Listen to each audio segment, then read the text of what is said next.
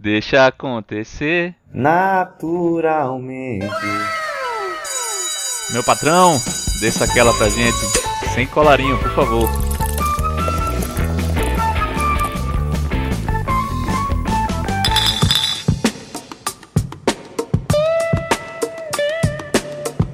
Galera querida, passando aqui para deixar a palavra desse nosso patrocinador tão especial, a Dadona, a cachaçinha de banana mais querida desse Brasil e que vem aí pouco a pouco como uma onda conquistando o coração de todos. Para quem não conhece ainda, a Dadona é uma cachaçinha de banana deliciosa, docinha, você coloca no freezer geladinha, aquela coisa sensacional. Para quem ainda não experimentou, eu vou dar uma referência aqui que eu dei até no último episódio. É aquela balinha fine de banana, aquela bananinhazinha, aquele, aquele docinho que você compra ali para ver um filme, para ir no cinema e etc. Só que transformado em cachaça, meus amigos. Então avalie a qualidade do negócio. E trazendo mais uma novidade aí da, da, da dona. Ela agora tá vindo na garrafinha de 500ml, ou seja, meio litrinho. Para quem ainda não conhecia, essa garrafa era de 1 litro e agora garrafa de 500 ml, que fica melhor para todo mundo. Porque se você tá mais contido, se você tem menos gente para beber, você compra a garrafinha de meio litro, dá aqueles shotzinhos ali, fica tudo certo. E quem tá mais com sede, quem tá mais guloso, é só comprar duas, que aí fica tudo certo, nada errado, todo mundo aproveita o final de semana. Então, meu povo, fica a dica aí do Sem Colarinho. Garante teu final de semana, teu, dos teus amigos, daquela boizinha, do boizinho. Faz tua frente, mostra, ó, oh, cachaçinha boa aqui e tal. Que você vai fazer aquele churrasquinho, vai assistir sua live. E no meio do caminho ali, entre uma picanhazinha e uma cervejinha, você toma um shotzinho da dona com a galera para adoçar seu dia, deixar tudo melhor, tudo mais brilhoso, tudo mais colorido. Beleza, galera? Então tá aqui o recado. Vai lá nas redes sociais, arroba Boeme Distribuição, B-H-E-M-E, Distribuição. São os representantes oficiais da Dadona em Recife. E também, se quer conhecer um pouco mais do produto, vai lá no arroba Dadona Underline Artesanal, que você vai conhecer tudo sobre essa cachaça maravilhosa. Beleza, galera? Então, vamos que vamos que o episódio continua. Bananeira não sei, bananeira sei lá, a bananeira sei não, a maneira de ver. Bananeira não sei, bananeira sei lá, a bananeira sei não, isso é lá com você.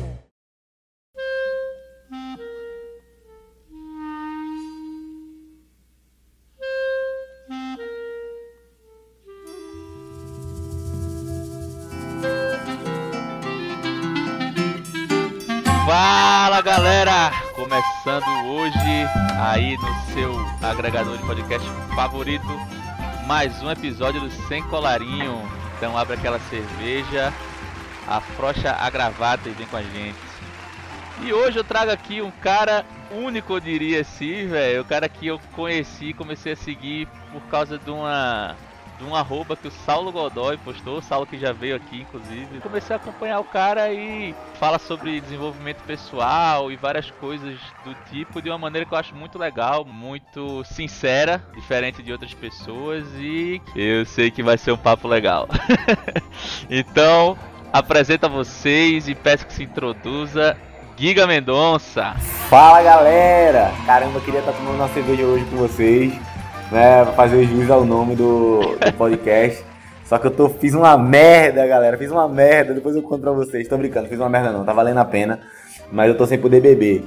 Mas depois, quem sabe, um dia a gente volta aqui e toma uma cerveja junto. A gente vai, a gente vai falar sobre isso melhor, porque você não tá bebendo, mas eu queria dizer que você farrapou, viu? Quando eu lhe convidei, você falou, só topo se a gente estiver tomando a cerveja na gravação. E aí você farrapou. Porra, verdade, verdade, verdade, verdade. Só que a gente marcou, quando a gente marcou, quando a gente marcou a, a gravação, eu já tinha me comprometido a não beber. Aí lascou tudo. Mas, enfim, isso é um motivo pra gente gravar outro, entendeu? Não, eu tô ligado. A gente vai falar depois sobre os motivos, que é um dos tópicos aqui. Mas vamos lá. A gente tem o seguinte, a gente tem duas tradições aqui para começar os episódios. A primeira é o seguinte. Eu vou fazer uma pergunta para você. Sim. E você tem que me responder sem falar nada do que você faz. Tá bom. Sem falar sobre desenvolvimento pessoal, sem falar sobre nada disso. Tá bom. Tá? Então eu quero saber quem é Giga Mendonça. Eu sou filho de Aliene e filho de Roberto. Sou muito grato por todos os erros e acertos dele na minha vida. Sou neto de Dona Teca, que é uma heroína. Pra mim, eu tenho a tatuagem com o nome dela aqui, assim, porque ela é uma samurai, de fato, assim, a pessoa que acreditou em mim muito.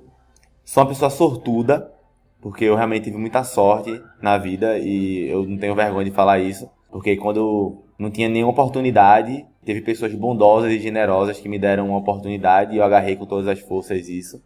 Sou um artista marcial, sou apaixonado por arte marcial, treino arte marcial desde pequeno.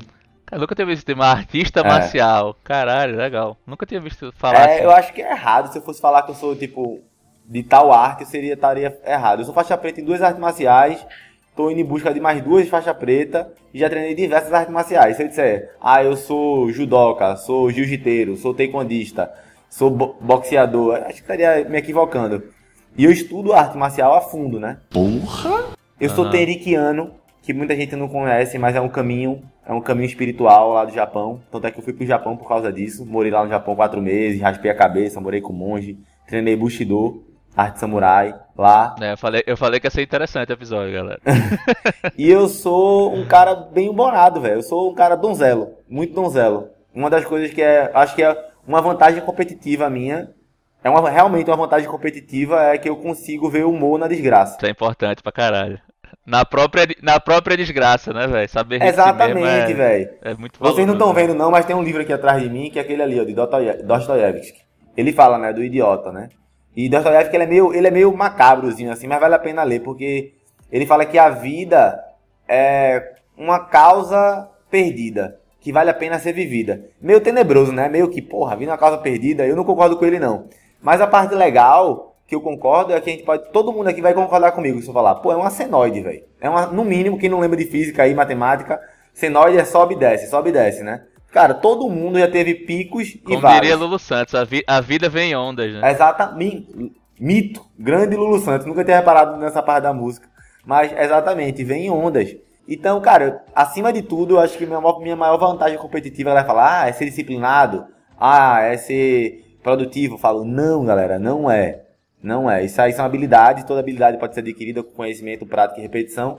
Mas a minha maior vantagem competitiva é que eu sou bem humorado. E isso no final das contas, abriu portas, sei lá, fez as pessoas Faz que. Faz muita diferença. É, as pessoas que me deram bondade, carinho e amor e me deram oportunidade, eu paro pra pensar assim, poxa, talvez elas me deram isso porque de alguma forma eu deixei a vida delas mais leve. Né? Ou só por bondade mesmo, porque tem muita gente boa no mundo. Na vida vem em ondas como mar. Num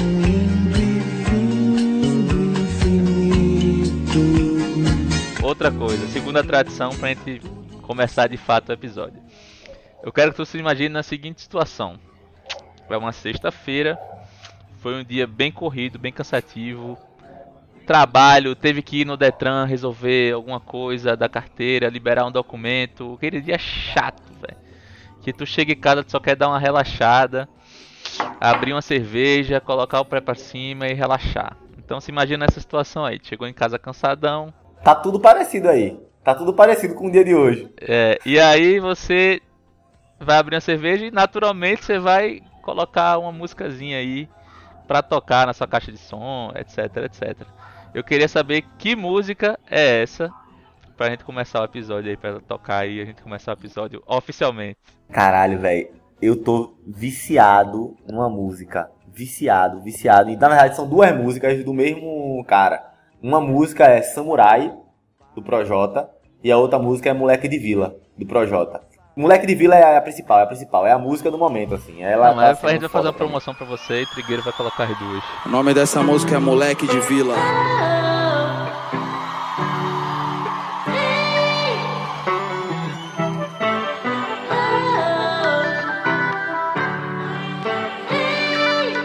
Eu falei que era uma questão de tempo e tudo ia mudar e eu lutei. Vários me disseram que eu nunca ia chegar, duvidei. Lembra da ladeira, meu? Toda sexta-feira, meu melhor amigo é Deus e o segundo melhor sou eu. Eu tanto quis, tanto fiz, tanto fui feliz. Eu canto X, canto Pericles, canto Elis. Torcedor dos Santos desse pão e sei que eu também quis não ser feliz, mas geral merece não ser infeliz. Prosperei com o suor do meu trabalho, me guardei, lutei sem buscar atalho, sem pisar em ninguém, sem roubar também. Então sei que hoje meu nome é foda e meu sobrenome é pra caralho. Quando cortaram os meus braços eu chutei. Quando cortaram minhas pernas eu dei cabeçada. Quando cortaram minha cabeça eu mordi na jugular e não soltei por nada. Quando cortaram os meus braços eu chutei. Quando cortaram minhas pernas eu lutei.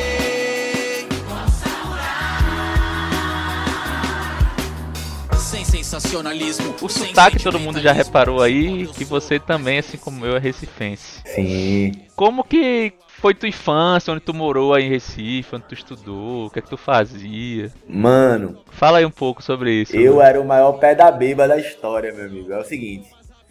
Minha família é uma família bem típica do Brasil. Classe média baixa, né? Sendo bem honesto, a parte de mãe era mais humilde ainda, mas tem uma história de superação muito legal, que é meu avô. Cara, saca essa história. Meu, meu avô entrou na Chesf como faxineiro e se aposentou como engenheiro. E aí, parte de mãe tem isso, né? Humilde, né? Pô, nenhum dos meus. é, minha mãe, nem meus tios terminaram, nem fizeram faculdade, nada do tipo, mas meu avô fez, né? Teve uma ascensão no final da vida. Não, é ele muito começou a foda fazer- isso. O cara começar começou a como fazer engenheiro, deve- com faxineiro terminar como engenheiro, é. Mano, ele fez, engenha- ele fez engenharia não, com velho. 41 anos de idade, pô. Ele começou a Caralho. estudar pra engenharia com 40. Ele, ele tirou o supletivo com 38. Caralho, foda. Uma puta história. Tem um livro dele aqui também. Tem um livro dele aqui também. Ele fez um Sério, velho? Tem, tem, tem. Meu avô faleceu, eu tinha dois meses, velho. Minha mãe perdeu leite e tudo. Essa foi uma, foi uma história pica. Não conheci meu avô. Assim, quer dizer, conheci, mas não lembro, né? Eu tinha dois meses. Mas, enfim, eu fui marcado pela trajetória do meu avô. Todos, todos os netos foram. Minha avó. Inspiração teve caralho, né, velho? é, exatamente. Minha avó teve seis netos, velho. Só homem. Ela teve dois filhos e uma filha, mas todo mundo só teve homem. E aí a gente foi. Aí tem o clube da Chess. Tu também tinha acesso ao clube da Chess quando era pirraia? Cara, já fui no Clube da Chef algumas vezes, velho. Já nadei Pronto, lá, tá já fui ver meu Isso. tio jogar tênis. Ali, na, ali E- perto da Chef, ali no. Isso. no e foi onde eu cresci. Né? Exatamente. Hoje é um cresci na- compás, né? Eu acho que hoje virou um É, compás. hoje é um compás, virou um compás. Eu cresci entre dois mundos, cara. Eu vou dizer por quê. Porque pra parte de mãe é isso. E eu vou te explicar depois um pouquinho disso. A parte de pai é o seguinte: meu pai em si era vagabundão também, assim. Estudava porra nenhuma, cara de asa, nada. Só que tinha ali o meu avô, que era um lord inglês. Assim, impressionante. Só que a diferença do meu irmão, do meu pai, que era o filho mais novo, para o meu tio, era quase de 15 anos. Um negócio absurdo, assim. Então, meu tio é um lord inglês, assim, um lord mesmo. Mas meu pai, porra louca. Minha avó super letrada, três faculdades. Um negócio, assim, surreal. Só que meu pai e minha mãe se separaram, eu tinha seis meses. Meu pai tem problema com álcool, alcoolemia. Então, eu só fui voltar, eu só fui ter contato de fato com meu pai quando ele parou de beber. Eu tinha oito anos mais ou menos. Mas não porque ele era um cara, meu pai, cara, ele não faz mal pra ninguém. Assim, as merdas que ele faz na vida, Só faz é mal pra ele porque- mesmo. pra ele mesmo, assim, faz pra outras pessoas, faz pra outras pessoas ao redor porque tabela, mas.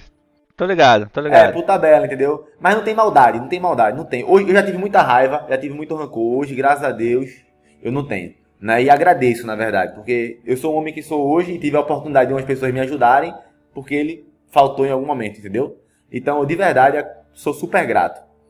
O que que acontece? Cresci em dois mundos, velho. O cara que eu falei agora há pouco, né, pra fechar a porta da cozinha é Lucas, que é meu primo, como se fosse meu irmão que mora aqui comigo. A gente tem a mesma idade, seis meses de diferença. A família, o pai dele tem mais, bem mais condição financeira. E o que é que acontecia? Eu passava a semana na casa da minha mãe e final de semana, quando eu ia pra, tipo assim, um final de semana que eu ia pra casa do meu pai, meu primo me amava, eu amava meu primo também, obviamente, e eu ia pra casa do meu primo. E eu comecei a ter acesso a, a- a dinheiro. Já esse livro Pai Rico, Pai Pobre? Já. Pronto, meu tio João, meu tio João foi meu pai rico, pô. Meu tio João, quando ele era pirraia, irmão, saca essa história. Meu tio João, ele tinha uma BMW Compact preta. E ele brincava comigo com meu primo. Ó, quem é que vai ter uma BMW primeiro? Quando ficar mais velho? Quem é que vai ser rico primeiro? Dirige aqui a BMW. Entendesse? Tipo, é, tipo assim, faz uma massagem em mim, pô, eu tô cansado. Aí o cara faz a massagem nele e diz, "Oxe, vai fazer de graça, é? Não vai cobrar nada não, é? Vê que que Foda, negócio foda, porra. Eu lembro que eu passando na ReHap, não sei se tu tinha esse hábito, mas o único shopping que eu ia naquela época, quando eu era pirraia, era o Shopping Center Recife, que era uma viagem do Sim. cacete pra ir pra lá. E aí eu passava na frente da V-Rap, eu disse, é o carro de tio João, quando eu crescer eu vou ter um. E aí, eu lembro, essa, olha essa história, velho. Eu passando lá pela R-Rap, mãe, quando eu crescer eu quero ter um carro igual a esse aqui, igual do tio João. Aí minha mãe, meu filho, isso aí não traz felicidade, é, seu tio já é rico, não sei o quê. E aí eu indo pra aldeia um outro final de semana depois, com meu tio, aí meu tio, e aí, quem é que vai ter esse carro primeiro, não sei o quê. Isso, isso ficou marcado na minha cabeça, velho. Tu disse, falou pra falou ele. que isso não traz felicidade não. Meu tio ligou pra minha mãe, velho. Naquela época era aquele BCP, aquele celular. Guilherme pode tudo que ele Que quiser. abria. Puxava, puxava É. a anteninha. Puxava a anteninha. Guilherme pode tudo que ele quiser, não fala isso pra ele nunca mais, não sei o que, parará, parará, parará. Que foi um dos primeiros marcos assim na minha vida, né? O cara que me deu, de fato, a oportunidade. Muitas histórias cômicas, muitas histórias tristes, muitas histórias felizes, assim, engraçadas pra caramba. Uma história engraçada que eu me lembrei agora foi do, do carpaccio. A primeira vez que eu comi carpaccio, eu vomitei, irmão. Ele me deu carpaccio. Que carpaccio, que negócio gostoso. Ele sabe o que é isso? Eu disse, não, ele carne crua. Aí Eu, é... É. Vomitei. então a minha infância, velho, foi esse mix, entendeu? Eu aprendi a maloqueiragem do cordeiro. Eu vendia beta e tricolgate. Eu ia lá atrás dos, do Correios ali perto da Febem, um xerenzinho, pegava beta e tricolgate, botava no tanque lá de Diogo, que era um amigo meu. A gente fazia as bichinhas procriar, pegava as betinhas, botava no saquinho, ia lá na mostardinha, pegava a ração. Entendi. Feira do Cordeiro, ali na Feira do Troca vendia. Depois veio a época do Tazo de Pokémon, cartinha de, de Yu-Gi-Oh! fazia trade. Tu tinha um Mago Negro, o Dragão É, Branco tinha, dos parada- Azuis. tinha dragão, dragão branco dos olhos azuis. É, aí eu dizia, ó, tu quer vender, tu quer vender esse por quanto? Aí tu, dois contos. Aí eu chegava no, no meu colégio e dizia, ó, tem um cara vendendo um Dragão Branco dos Olhos Azuis por 2,50. Aí o cara, eu quero, me dá o dinheiro. Aí o cara me dava, eu pegava e ficava uns 50 centavos. Então eu sempre fui empreendedor, assim, porque eu nunca recebi um real de mesada na minha vida.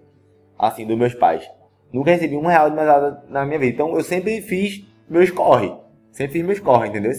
Então foi uma infância do caralho. Não, isso é, isso é massa. Você ter um pouco de cada mundo é, é legal, velho. Você ter um processo um pouco de cada mundo é muito legal. Faz muito Que é bem. sorte. Concorda comigo que foi uma sorte do cacete? Eu, eu não fiz nada pra. Sim, com certeza.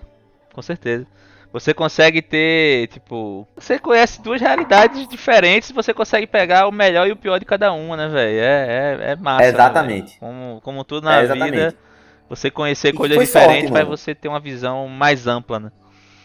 Por isso que eu falo assim, a galera fala ah, é, que eu fico pé da vida. Já falando um pouco sobre o meu trabalho às vezes, né? Quando vai falar de vai estar na consultoria ou tá aí trabalhando com algum processo. Então a galera fala, ah, é, tudo é meritocracia. Eu falo, ô irmão, Não, é. ô firma.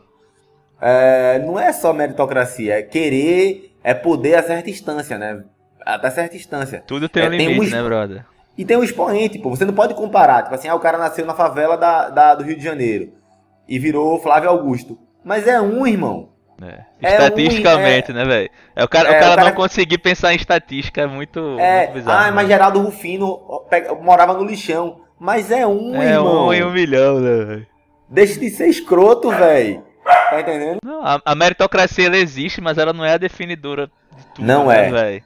Ela não é nem, Exatamente. ela não é nem inexistente, tipo, como tudo, quase tudo na vida, nem é nem preto nem branco, né? Ela nem define tudo e nem é inexistente, né, velho? Ela tem Isso. um limite. Ela tem um limite Isso. de onde vai. Não tem como dizer que o, o cara que é filho do dono da cobertura tem a mesma chance de chegar longe, vamos dizer, longe na vida, o que é que Sim. seja é o que isso relativo, quer né? dizer, Sim. do que o cara que é filho do porteiro. Não tem como você dizer, brother. Exatamente, Você dizer isso é uma idiotice absurda, velho. É, falta de empatia gigante. Tem um filósofo chamado é, Ortega y Gasset, filósofo do século XX espanhol. Ele fala: Eu sou eu e minhas circunstâncias. Ou seja, Boa. cara, onde eu nasci, a minha cor, infelizmente no Brasil ainda assim é essa merda, né? Onde eu nasci, a minha cor, se eu falo inglês ou se eu não falo, se meus pais falam inglês ou se eu não falo, se eu nasci perto de uma igreja ou se eu não nasci. Tudo, velho. Orientação sexual. É, Tudo, irmão, tudo, velho. Tudo, tudo. tudo, tudo é faz parte da tua circunstância e ele vai moldar em alguma etapa quem você é e os seus resultados. Então, tipo assim, se você não olha pra isso com empatia brutal pro outro ser humano, das duas uma, ou você não sabe disso e que acontece, então é tipo é uma inocência ali, você também tem que ter, tem que ter empatia também que- com quem não Sim. consegue olhar isso. Sim. Ou se você sabe, percebe isso e você não tem mais empatia ainda pelo outro, você é um escroto. né? Entendeu? É, então, A minha infância foi isso, velho. Foi uma infância do caralho. Porra, massa, muitos altos mano. e baixos. Mas assim, eu sou muito, muito, muito feliz com o que eu tive. Hoje em dia eu consigo dizer, foi uma infância da porra. Fazer cerol, empinar pipa, brigar na rua. É, a, a gente foi a última geração que pegou uma infância ali, um comecinho da adolescência, não sem internet, mas tipo, sem rede social e tal. Muita coisa Total. offline ainda, né, velho? Telefone fixo, Total. tá ligado? É outra parada. Que crianças que nascem, sei lá, de 10 anos pra cá. 10 não, muito mais de 10. Não tiveram, né, velho? O cara já nasceu num mundo totalmente diferente do nosso. É muito bizarro isso, né? Isso é muito bizonho, velho. Isso é muito. E eu acho que isso é uma vantagem competitiva pra gente absurda. Porque a ciência, ela coloca a gente, na- às vezes, no mesmo grau que essa galera. Que eu acho errado. Eu faço uma crítica a isso. Quando a gente pega as gerações, né? Baby boomers, que são os filhos das pessoas que foram pra guerra. Né, que hoje em dia os caras têm 80 anos e tal, entre 70 e 80 anos, os baby boomers. Geração X, que hoje em dia é a galera que já tem 45, 50. A gente entra na geração Y sabe? Mas a gente vai à geração Y até uma galera que eu já acho, meu irmão, será que essa galera é geração Y mesmo ou já é geração milênio? Que é aquela geração que já teve contato à internet direto, a poder a, a, a- não ter que pegar fita cassete, entendeu? Ter, ter stream. Meu irmão, ter stream. rebobinar. É, rebobinar, ter que ficar lá na rádio escutando o cara pra ver a hora. Agora Red Hot Chili Peppers, é o cara botar pra gravar, Recorde. Tá, é, tá ligado? É, é diferente, enfim. É uma crítica, mas quem sou eu, né? Pra criticar a ciência de forma Não, geral. Quem sou é. eu? Quem sou eu?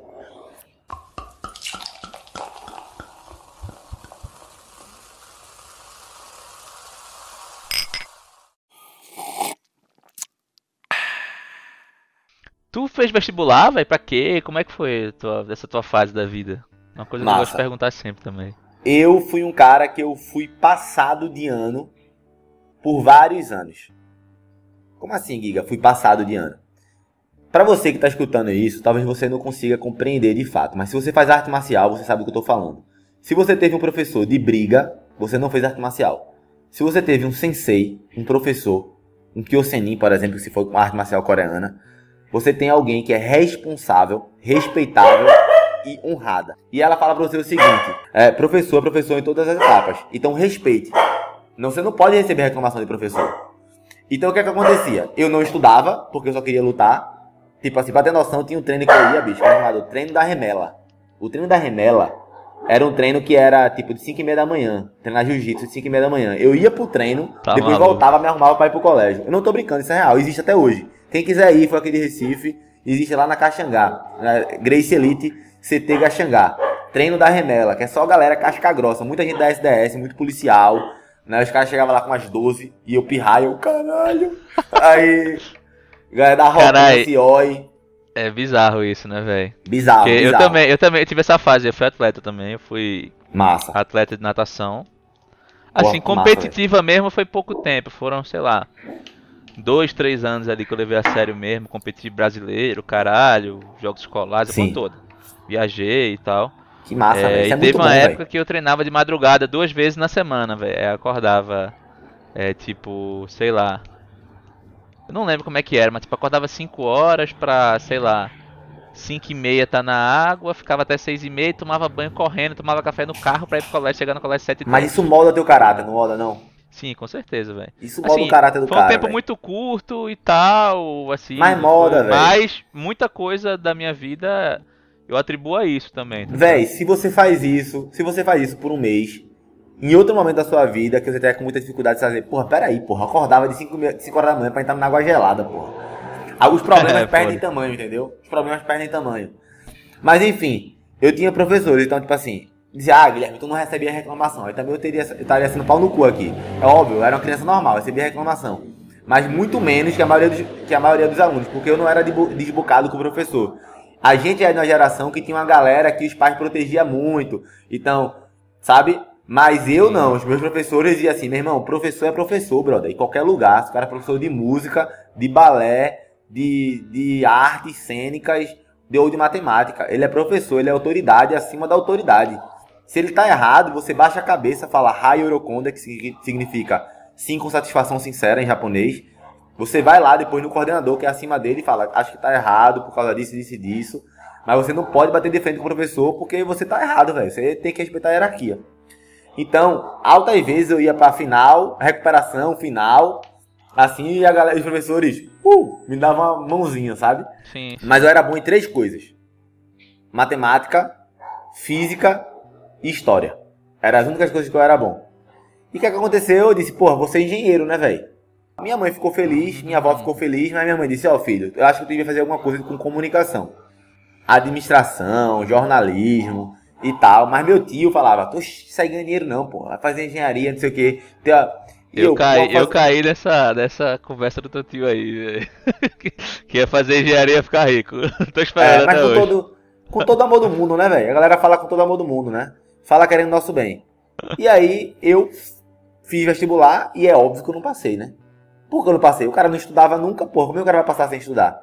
Só que aconteceu uma parada assim, fuderosa. Nessa época meu pai tava sem bebê. Meu pai passou 11 anos sem bebê.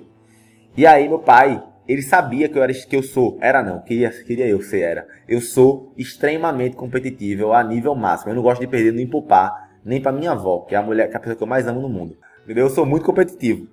Entendi. Então, meu pai chegou pra mim e fez, eu sabia, tu é um bosta mesmo, tu não sei o que lá, não sei o que lá. Meu amigo, surgiu uma ira dentro do meu peito. Eu disse, faz o seguinte, pague pra mim a, a isolada que eu vou passar em tudo. Aí meu pai fez, eu não vou pagar não, tu é um vagabundo, não serve pra porra nenhuma, tu, tu podia ser gari, é a única coisa que tu serve, porque tu é forte, é a única coisa que tu deve fazer, isso aqui eu fiquei com uma raiva, mano. E aí, a minha boa drasta, que eu nunca tive, eu não tive uma madrasta, a minha boa drasta, ela falou com meu pai, convenceu ele. E agora ele fez, tá bom, vou pagar, mas com um acordo. Se você não passar, você vai trabalhar pra me pagar cada Vai pagar de volta. Diga aí, velho. Do caralho, tô pra fuder muito, teu pai. Eu disse, beleza.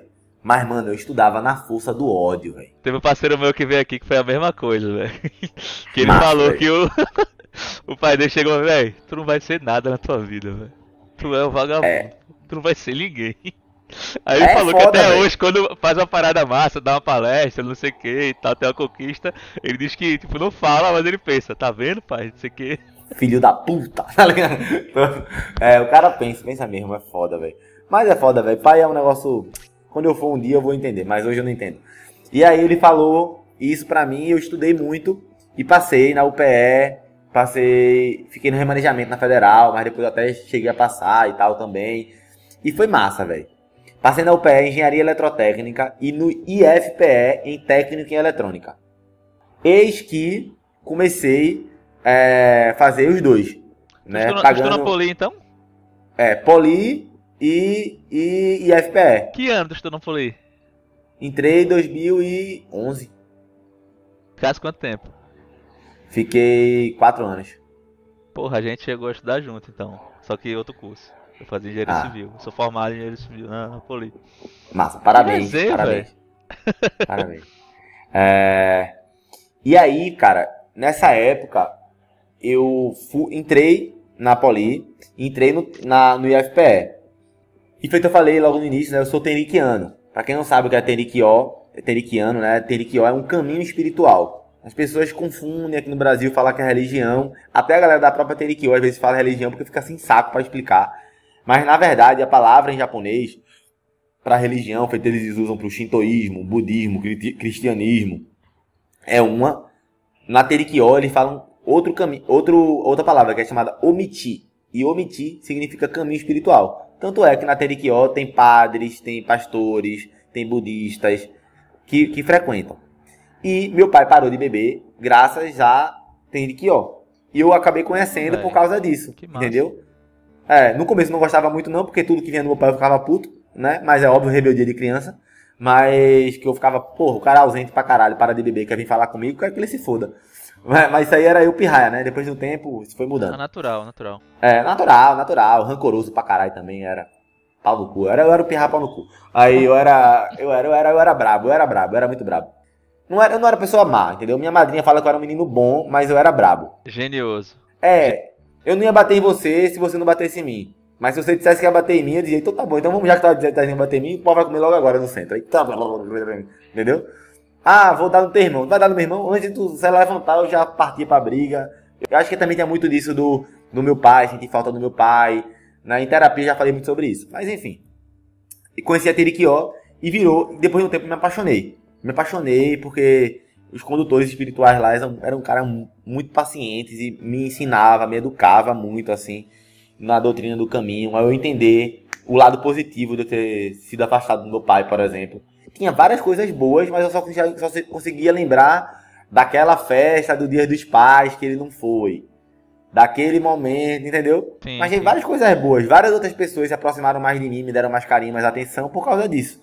Entendeu? E eu só via e eu, descont... eu usava tudo isso como desculpa para ser um rebelde, entendeu? Em alguns momentos. Entendi. Então, no final das contas, era dando desculpinha. Era dando desculpinha.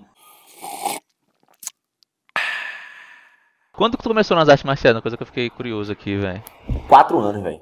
Como? Por quê?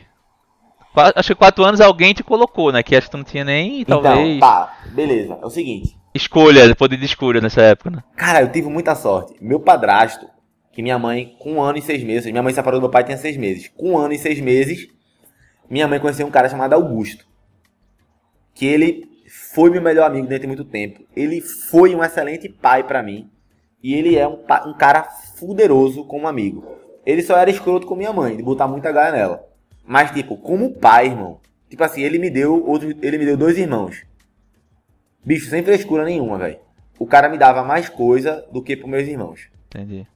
Tinha um fato também, que ele era artista marcial e, embora os filhos deles, no caso meus irmãos, geneticamente são muito melhores para lutar do que eu, eu sempre fui apaixonado por arte marcial. Eu ia, porque desde pequeno minha mãe ia pro treino, entendeu? Ver ele treinar, então eu pirraia, engatinhando, fic, é, ficava Já estava inserido ali, né? Sim, Exatamente. Sim. Meus irmãos foi diferente. Quando meus irmãos é, nasceram, ele não estava treinando tanto, que tinha que trabalhar muito, não sei o que, não sei o que lá. Então, meus irmãos não, não nasceram dentro do tatame, feito eu. Eu não sabia tô disso. Né? Ligado, né? Tô ligado, Soube depois, entendeu? Pô, isso é massa, brother. Eu tenho um negócio parecido com, com piscina, velho. Porque minha mãe, ela é. Ela foi nadadora profissional. Foi nadadora olímpica, inclusive. Foi pra Olimpíada de 88, Seul. Caralho! É, pai. Já entrevistou ela? Não, mas tá no, ei, tá no, tá no radar. Ei, ei, ei. Vai rolar, Boa, vai rolar. Arregaçou. Minha mãe foi, foi nadadora e tal. E aí ela foi pra Olimpíada em 88, acho que ela parou de nadar em 89. E ela me teve em 92, então assim, era bem recente. Então, tipo, ela tava inserida no mundo da natação ali ainda e ela teve uma escolinha. E Sim. aí quando eu nasci, foi a época que ela tinha escolinha. Então, tipo, é, foi ela que me introduziu, foi ela que me ensinou a nadar. Então, assim, piscina sempre foi um ambiente muito muito natural para mim, tá ligado? Então assim, Entendi. quando eu comecei a fazer natação e tal, tudo sempre foi, tá ligado? Tipo, tu não, não pensava, não né? Nem, não dá nem para explicar, mas tipo, sempre gostei de estar na água até hoje, velho. Eu vou pra é. casa que tem piscina, eu passo o dia na piscina, bro. O dia. Caralho, eu só saio pra, sei lá, ir no banheiro, comer alguma coisa, mas tipo, deixar eu passo o dia, dedo em gíria, a porra toda, e eu tô lá, tá ligado? Que massa, velho. Que massa, que massa, que massa, que massa. Arretado. E eu acho, eu acho que foi isso. E eu digo, velho, eu não tive um padrasto, né? Tipo assim, um bom drasto. O cara foi foda. Assim foi também a minha madrasta lá. Foi madrasta, foi boa drasta. Então ele que me introduziu nas artes marciais. E assim, eu sou o menor, velho. Meu irmão mais novo, mano, tem 1,99m. Eu tenho 1,73m. Caralho, 1,99m é coisa pra caralho, velho. O meu irmão mais novo parece John Jones, mano. Ele parece John Jones, mano. Eu não tô brincando, não. É gigante. Gigante. O moleque é maluco, doido mesmo. Não tem como não. Meus primos de sangue são gigantes. JP tem 1,90m, Marcelo tem 1,80m e pouco. Tá ligado? Ou seja, foi o que eu falei, minha avó me ajudou muito, porque eu apanhava de todos os meus primos quando era pequeno. E aí minha avó dizia, ó, vou separar não. Deixa Vocês que se resolva. E eu disse, meu irmão, mas é de, muito desvantagem é o tamanho deles. Aí ela fala, tá, eles treinam duas vezes por semana, vai fazer o quê? Treine mais. Aí o meu irmão é mesmo, velho. Aí comecei. A treinar mais, treinar mais, treinar mais, treinar mais. Ah, gostei da tua avó, velho. Meu irmão, ela é sinistra, viciei. Se botar os 300 de Esparta contra a minha avó com duas colheres de pau, eu aposto na minha avó. A unha, assim. Duas colheres de pau na Havaiana. Ela tipo mexe Splinter, velho. A véia é foda. Velho, eu nem comentei contigo no começo, eu tava falando, não quis interromper, mas eu tenho uma tatuagem pra minha avó também, velho. É um que texto. Foda, minha avó, minha avó era católica pra caralho. Aí tem um texto aqui, aí tipo. O. Essa bolinha aqui do texto que une, eu não sei que eu não sou católico, mas ela era muito católica Sim. e tal. Aí aqui tem um B, que era. O apelido dela era Bebé. Ela era de Berta, Sim. mas era Dona Bebé. E aí Sim. foi minha primeira tatuagem, velho. Eu fiz inclusive antes de ir pro, pro intercâmbio. Que foda, velho. Foi tatuagem onde? que eu fiz. Fui pros Estados Unidos, pra Massachusetts. Quanto tempo passasse lá? Um ano. Foi sem ser fronteiras. Foi em Eita. 2014. Mãe, mãe Dilma, mãe Porra, Dilma. sim, velho. É, seria Foda, eternamente grata amanhã. É, massa. Inclusive, massa, minha noiva eu conheci no intercâmbio. Então, assim, além do, da experiência, ainda me deu essa. Me deu uma, uma futura velho. esposa. Mas ela, ela é da, de Pernambuco? Ela é daqui? Não, ela é mineira. Inclusive, eu tô em Minas aqui na casa dela agora. Ah. Aproveitando a pandemia, home office e tal. Que massa, velho. Doideira, arretado, doideira. velho. tu tá fumando cigarro de palha? Véi, nem, nem fala, velho. Eu, eu já tive essa mania de vez em quando. Eu nunca fui de fumar, tá ligado? Nunca Sim. foi. Nunca fumar. Mas de vez em quando, velho, tinha aquela parada de, pô, tomava cerveja e tal. E até hoje, de vez em quando, tipo, tem, tem dias que eu tô de boa, bebo muito. Sim. Tipo assim, normal. A pessoa parece ter 15 cigarros do meu lado, eu não. Zero. Mas tem um dia que bate uma vontade, tá ligado? Do nada, assim. Um dia específico. Cigarro de palha, velho. Todo mineiro que eu conheço, os caras fumam cigarro de palha, velho. Mas a galera fuma muito. E aí, tipo, agora na pandemia, inclusive, teve um dia que bateu uma vontade dessa. Eu fui, meu irmão, fui pedir carvão, acho, não lembro, gelo, alguma coisa. Aí tinha lá no, no iFood, era uma parada tipo iFood. Aí Sim. você podia. Aí tinha lá assim, um paeiro. Eu falei, pô, vou comprar um paeiro, velho. Aí eu tava bebendo, bebendo, bebendo, meu irmão. Quando eu fumei, dei o primeiro trago, velho. Baixou minha pressão. De um jeito assim que eu estraguei, velho. Estraguei. Acabou a noite Foi pra mim no dia. Fiquei Que muito merda, mal. velho. Aí eu peguei, mas tu tem noção, eu tava tão. tão chapado já que, tipo, peguei o negócio, joguei pela janela, mas, tipo, pra lembrar da cena e nunca mais comprar um paeiro na vida.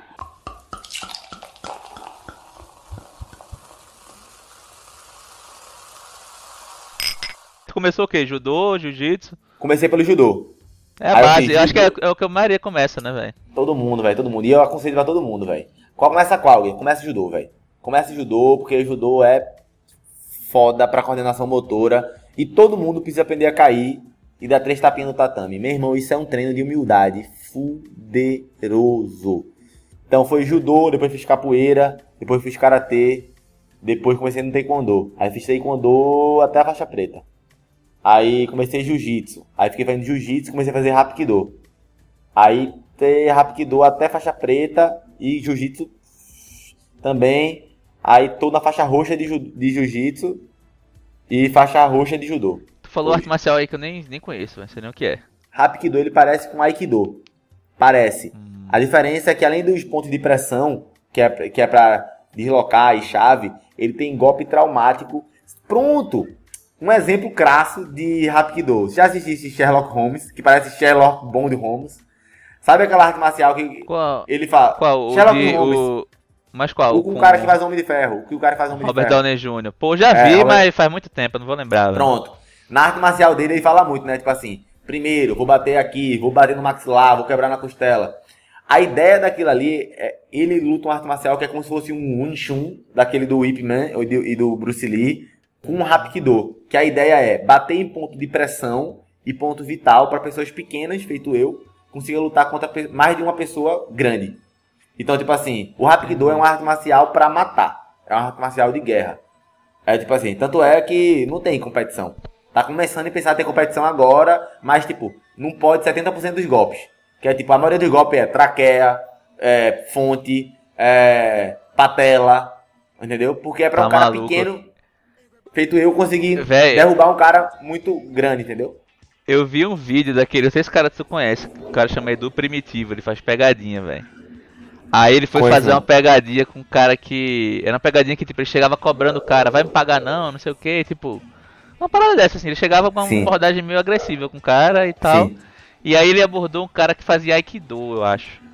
E aí o pior é que o cara tava com a camisa, ele não se ligou, velho. Brother, ele dá uma patada na, na garganta aqui no gogó do cara, que deve ser a traqueia que tu falou, né? Sim, é. Ele dá uma patada, meu irmão, o cara desmonta, velho. É, Cara, pô, essa parte aqui desmonta, é uma velho. fraqueza absurda. Caralho, o cara desmonta, ele, ele faz tipo com a mão fechadinha assim, tá ligado? Tipo É. um bico de pata assim, ele vai, tá! Só rapidinho assim, você pensa, caralho, que negócio esquisito, meu irmão, o cara paralisa, velho, o cara não faz O mais nada. ser humano é um animal entregue, tá frágil, ligado? pô. O ser humano é um animal frágil, ó. As, as garras da gente não servem pra presar. As presas da gente não servem pra é, filar, né? A gente não- os pelos da gente não servem pra proteção. Ó, os, os pelos da gente servem pra proteção, é os do nariz, os cílios e os pelos do cu. Vê que merda. A gente. A, a, gente é muito frágil, pô. Gente, tanto é que, tipo assim, todo golpe contundente que você dá na pessoa gera contusão em você. Todo soco, tipo assim, cada soco que você dá que desmaia alguém, você vai ter micro, micro lesões na sua mão. Ou pode chegar a quebrar ossos da mão. É, tipo, é super comum você. É super comum em luta de boxe, inclusive, o cara com aquela luva cheia de atadura, o cara quebrar a mão, deslocar dedo, batendo na galera. Por quê? Porque a gente é frágil, entendeu? Por isso que é muito perigoso. Por isso que a lei brasileira, inclusive, fala que você, se você é faixa preta, você é considerado uma arma branca. Você não pode dar, por exemplo, Sim, uma, uma ilegítima, em legítima defesa. Você tem várias coisas que pode ser excesso de poder. É melhor você dar um, se você tiver com arma, dar um tiro em alguém do que lutar com ela, se você for, se você for faixa preta. Caraca, que doideira. É a, a lei brasileira, né? A lei brasileira.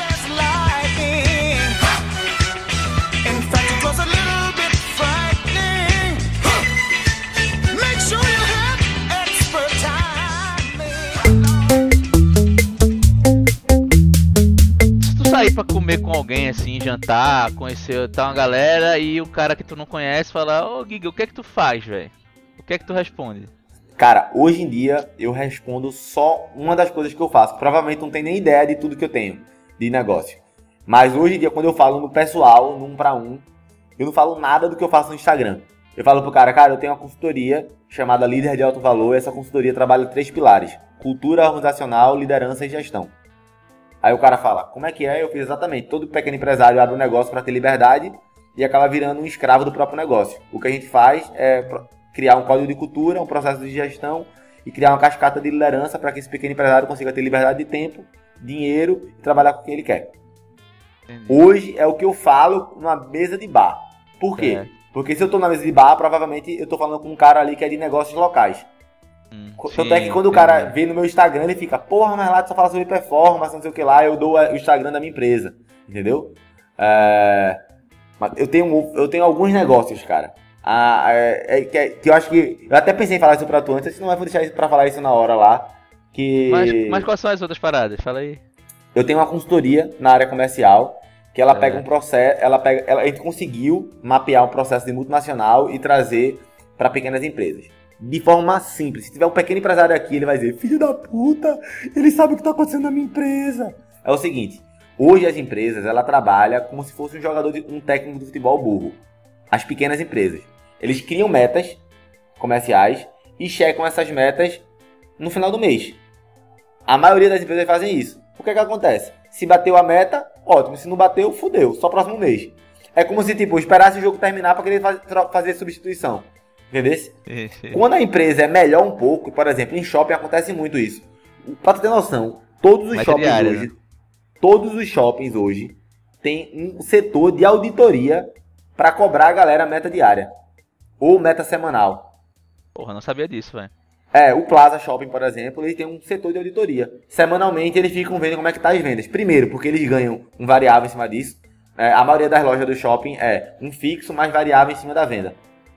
É tipo assim, você paga 20 mil de aluguel e se, se sua loja chegar a 300 mil, você paga, passa a começar a pagar a comissão. Então ele bota a auditoria pra saber se tu tá, se tu tá realmente falando que tu vende e quanto tu vende, entendeu? Sim, pra não rolar sim. treta. Sim, sim. Mas o fato é que a maioria das empresas não fazem gestão das metas diárias, nem semanais, que saca. Na verdade, não faz nem quinzenal, mano. A maioria não faz. Eu fiz uma pesquisa aqui em Pernambuco e, pasme, só 8% das empresas faziam gestão da meta quinzenal, pegando a quinzena. Só 8%. Semanal, isso aí é tipo quase ninguém. E, e, diário, quase ninguém. E quando faz diário, que foram pouquíssimas, eles fazem da meta e não das tarefas. Que é isso que as multinacionais como a Unilever, Procter Gamble, Coca-Cola fazem. Ninguém faz meta da venda só, faz meta das tarefas. Por exemplo, eu, Guilherme Moura de Mendonça, que vos fala, no começo da minha vida, o que, é que eu fazia? Pegava o telefone lá, pegava o telefone e dizia, poxa, a cada 10 pessoas que eu falo, eu consigo marcar consigo duas marcar. reuniões. Sim. A cada 10 reuniões, eu consigo enviar 6 propostas. A cada 6 propostas, eu negocio 4, a cada 4 eu fecho uma. Logo, funil de vendas basicão, né, velho? Funil de venda é basicão. Só que a galera não mede o funil de venda, não vê etapa por etapa para fazer como é que pode otimizar, por exemplo, e não faz isso. E multinacional faz isso demais, mas isso é só uma etapa do que a gestão comercial faz. Pegar as metas e transformar em tarefa. Depois, Gestão da rotina eficiente. Diariamente ligando pra galera. E aí, fez, Fez, não fez, por que não fez? Como é que eu faço para fazer? O que é que tá faltando? Tem que fazer delegações, não fez delegações. Pô, vou ligar para 10% do que tu ligou para ver se tá dando certo ou errado. E depois disso vem agora o terceiro pilar, que é capacitação constante. Meu irmão, a gente chegou, eu tô cansado de chegar em empresa que o cara diga, quem é o melhor vendedor? É o cara, aquele cara. Aí o cara vende 10, por exemplo. Quem é o segundo melhor vendedor? Aquele cara, vende 8. Aí eu vou analisar aquele cara que vende 10. Aquele cara que vende 10 fala com 50 pessoas. Logo, tem uma conversão de 20%. O cara que vendeu 8 falava com 15, velho. Ou seja, a conversão do cara é mais de 50%. O cara era um monstro em vendas. Só que ele era preguiçoso. Então a gente tinha que fazer o cara que falava que fechava 8 falar com mais pessoas. E o cara que tinha o ímpeto, que fechava 10, que o cara era bom também, porque tinha muito ímpeto, ajudar esse cara a melhorar ajudar a conversão. o cara a performar melhor, né? Sim, sim. Ou seja, técnica de venda, técnica de fechamento, técnica de espelhamento, fazer o melhor filtro, entendeu? Então essa é a tríade que a gente faz nessa empresa de gestão comercial. Hoje a gente tem nove clientes empre empresariais. Tenho minha marca pessoal, que é Guilherme Mendonça, né? Que é Giga Mendonça, que vocês que você conheceu através dela, inclusive, que é o que eu falo sobre performance, mano. Basicamente o que eu falo é performance e mudança de hábito, baseado em ciência e evidência. Eu não falo nada que eu não peguei algum estudo científico randomizado ou que eu não apliquei na minha vida. E quando eu apliquei na minha vida e não tem estudo científico, eu falo, galera, apliquei isso aqui, mas não tem estudo. Entendi. E tem, a, e tem as caixinhas de perguntas emblemáticas, né? Que a galera pergunta de tudo para mim e eu fico respondendo é. muita resenha e muita tem conteúdo jogo por trás do jogo. Pronto, aí dentro desse do meu do meu marca pessoal, né? Giga Mendonça, tem é, é, que, que começou, não é um personagem, mas é tipo um jeitão de falar, né? Que eu falo, né? Samurai. Aí cria um produto, disciplina samurai. É. Sim, é. Minha tu, marca, tu produtizou né? a parada, né? Sim, Exatamente. Sim. E eu tenho hoje o Netflix da alta performance, que é o Clã Samurai. Que é o meu produto hoje, assim que eu digo, cara, é o meu melhor produto e ninguém sabe. Por que eu digo que é o meu melhor produto e ninguém sabe? Porque tem produto lá dentro do Clã Samurai, que eu vendo ele por 997 reais, fora, funil de venda vendendo, que ele tá lá, não tem as mentorias, tá? Por exemplo, sei lá, ferramentas de liderança. São 49 ferramentas de, de liderança da Harvard Business Review. Que eu peguei, Cara, estudei pra caramba, apliquei, apliquei em empresas e botei lá. Gravado, aula por aula, PDF. Pessoas que aprenderam essas ferramentas, gravando aulas sobre elas também, aplicando no seu negócio, em negócios diferentes. E aí, o que é que eu faço? Eu faço o lançamento desse produto. Então toda vez que eu faço lançamento desse produto, eu faço mentorias. A cada 15 dias eu abro um Zoom para tirar dúvida da galera. Eu tenho o curso gravado lá, sem as mentorias, obviamente, dentro do Clã Samurai. Por R$27,90 um brother meu que veio aqui também, que ele tem uma parada que também é como se fosse isso que tu tá fazendo, tipo, só que ele faz é direito, tá ligado? Sim. É, ele fala, ele vende como Netflix o direito. Aí ele falou a mesma Sim. coisa, ele fez, tipo, é o meu melhor produto, mas ninguém sabe também, fala a mesma coisa. É, porque tem coisa exatamente. que tá lá dentro que eu vendo sozinho muito mais, mas eu acho isso massa, porque tipo, cada um compra o que quer, porque às vezes, sei lá, é, o cara, o cara só quer aquilo ali mesmo, tá ligado? É. é. Não, Quanto tá mais oferta, melhor, né, velho? Assim, pro, pro e tá cliente, de boa. pelo menos.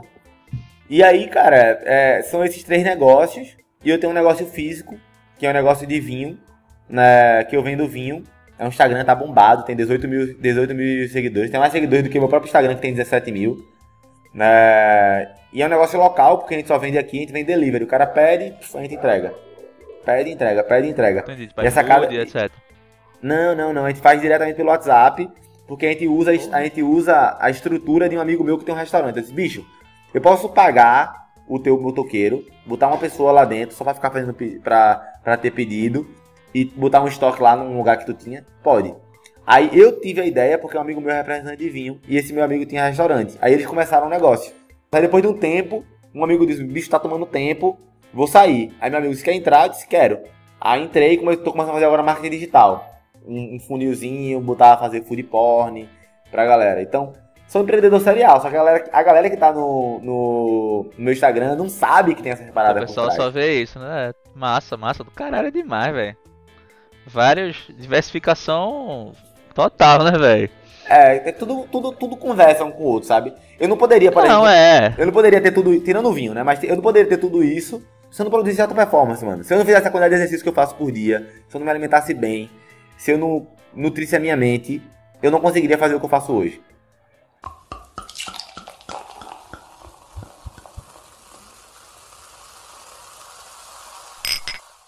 Véi, tu fez uma formação de coach em 2015, velho.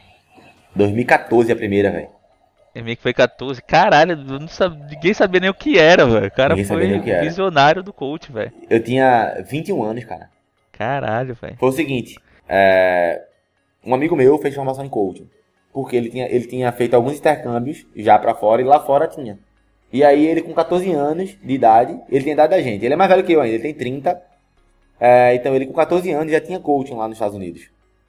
E aí ele viu isso, quando ele voltou ele queria fazer. Só que no Brasil era muito embrionário. E era um negócio sério. Não é feito tem hoje em dia. É, é isso que eu ia dizer, velho.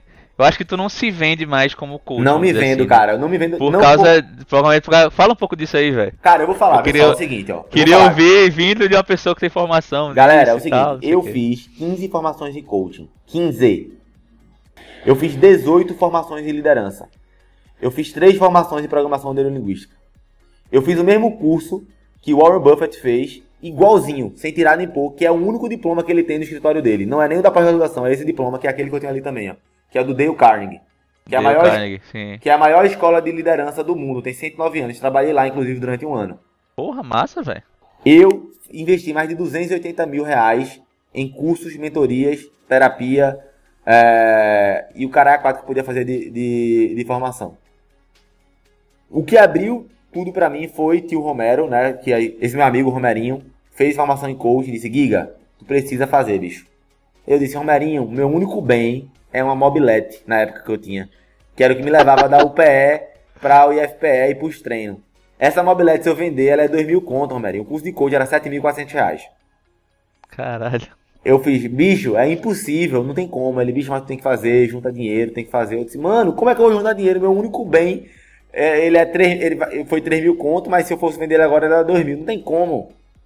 Conversa lá, conversa vem. Ele fazendo um processo de coaching comigo, que ele precisava fazer pra entregar. Veja, hoje em dia tu faz um processo de, tu faz uma formação em coaching em 4 dias. Naquela época, eram 3 dias, passava um mês e meio, mais 3 dias. Tu tinha que entregar três processos de coaching documentado, tudo, feito um TCC, e tinha mais de 180 horas EAD que tu tinha que fazer, e tu tinha que fazer uma resenha sobre 10 livros. Olha o que fizeram com a porra da formação. Hoje em dia tu faz 4 dias e um dos dias ainda é só sobre marketing e vendas. Que não tem porra nenhuma de coaching. Caralho, isso é foda mesmo, né, velho? Puta que pariu, fuderam o negócio. Mas enfim, É como tudo na, é como tudo na vida, né, velho? Tipo, coisas que se popularizam tende a, a, a virar isso, tem- né, velho? Tipo, e se não tem regulamentação, né? irmão, até pra igreja, velho. Igreja, Igreja, tem um cara que é velho. pastor, padre, o que for que é sério, e tem um cara que é picareta, Que velho. exemplo tá foda. Eu nunca, como é que eu nunca pensei nisso, velho? Esse, obrigado, Tá velho. ligado? Obrigado, eu vou usar muito esse exemplo. Obrigado. É um negócio que é obrigado. milenar, milenar. Um Porra, velho. É eu nunca tá pensei ligado? nisso? Botou pra fuder, botou pra fuder. E Botou pra tem o fuder. cara que, que aluga uma salinha ali, se filia em alguma igrejazinha dessa e vai, tipo, arrancar dinheiro da Igreja, velho, é né, um negócio de Deus. É foda, velho, foda. Aí o que aconteceu? Meu tio Romero, quer dizer, que não é meu tio de verdade, né? Eu chamo de tio, mas ele é pai desse meu amigo Romero, que não tá mais vivo, tá? Inclusive, se- quando eu tiver um, um filho, saiba, o nome do meu filho vai ser João Romero. João em homenagem ao meu tio João, que é o pai de Lucas, que me deu várias oportunidades, foi meu pai rico, e Romero igual- em homenagem a tio Romero. Tio Romero foi um puta mentor, um puta mentor. Ele fez, ó, para as raparigais de você, porque meu amigo nessa época eu comia gente. Nessa época, porra, eu, eu era solteiro nessa época, meu amigo, eu, porra, só fazia estudar, eu tinha aquela mobiletezinha, era a menina, moro em Candeias, eu tô indo, moro em aldeia, tô indo, era cinco contos de gasolina, eu podia ir pra qualquer canto. Cara, Aí- pra cadeira de mobilete é, show, Era meu amigo, nessa época eu voava baixo, chefe. Nessa época, meu amigo, tá brincando. Aí, meu tio, ó, pai raparigais de vocês, eu não apoio, que ele era bem religioso, né? Pai raparigais de vocês eu não apoio não, mas pra estudar eu apoio. É o seguinte, consiga o máximo de desconto que você puder e fale comigo. Aí, meu amigo, eu passei quase um mês aqui, ó, com a mulher. Pelo amor de Deus, me ajude. Sei o que. Fiz redação, fiz vídeo, é, fiz depoimento pra, pra SBC. Sem, sem tá fazendo curso. Galera, a SBC é melhor, é melhor por causa disso. Ela é a única que é afiliada, não sei quem. Fazia vídeo no, no Facebook. Consegui um desconto pra 5.200 reais. De 7.400 pra 5.200. Desconto bom do caralho. Aí meu tio fez, vou passar no meu cartão. Eu disse, cacete, teu cartão tem um limite de 5.200. Minha mãe tem um hiperzinho que só tem 800 conto de, de limite. Aí ele, vou passar no cartão. Meu tio comprou um carro, velho, no cartão, isso existe, mas isso é pra puta nossa. Aí comprou, passou no cartão e fez, ó, o seguinte, eu vou pagar metade e você vai me pagar metade. Ali foi o primeiro. Eu fiquei, meu Deus, como é que eu vou conseguir pagar 260 reais de parcela? Porque naquela época eu tava, tipo, fazendo engenharia, tinha voltado do Japão já, né?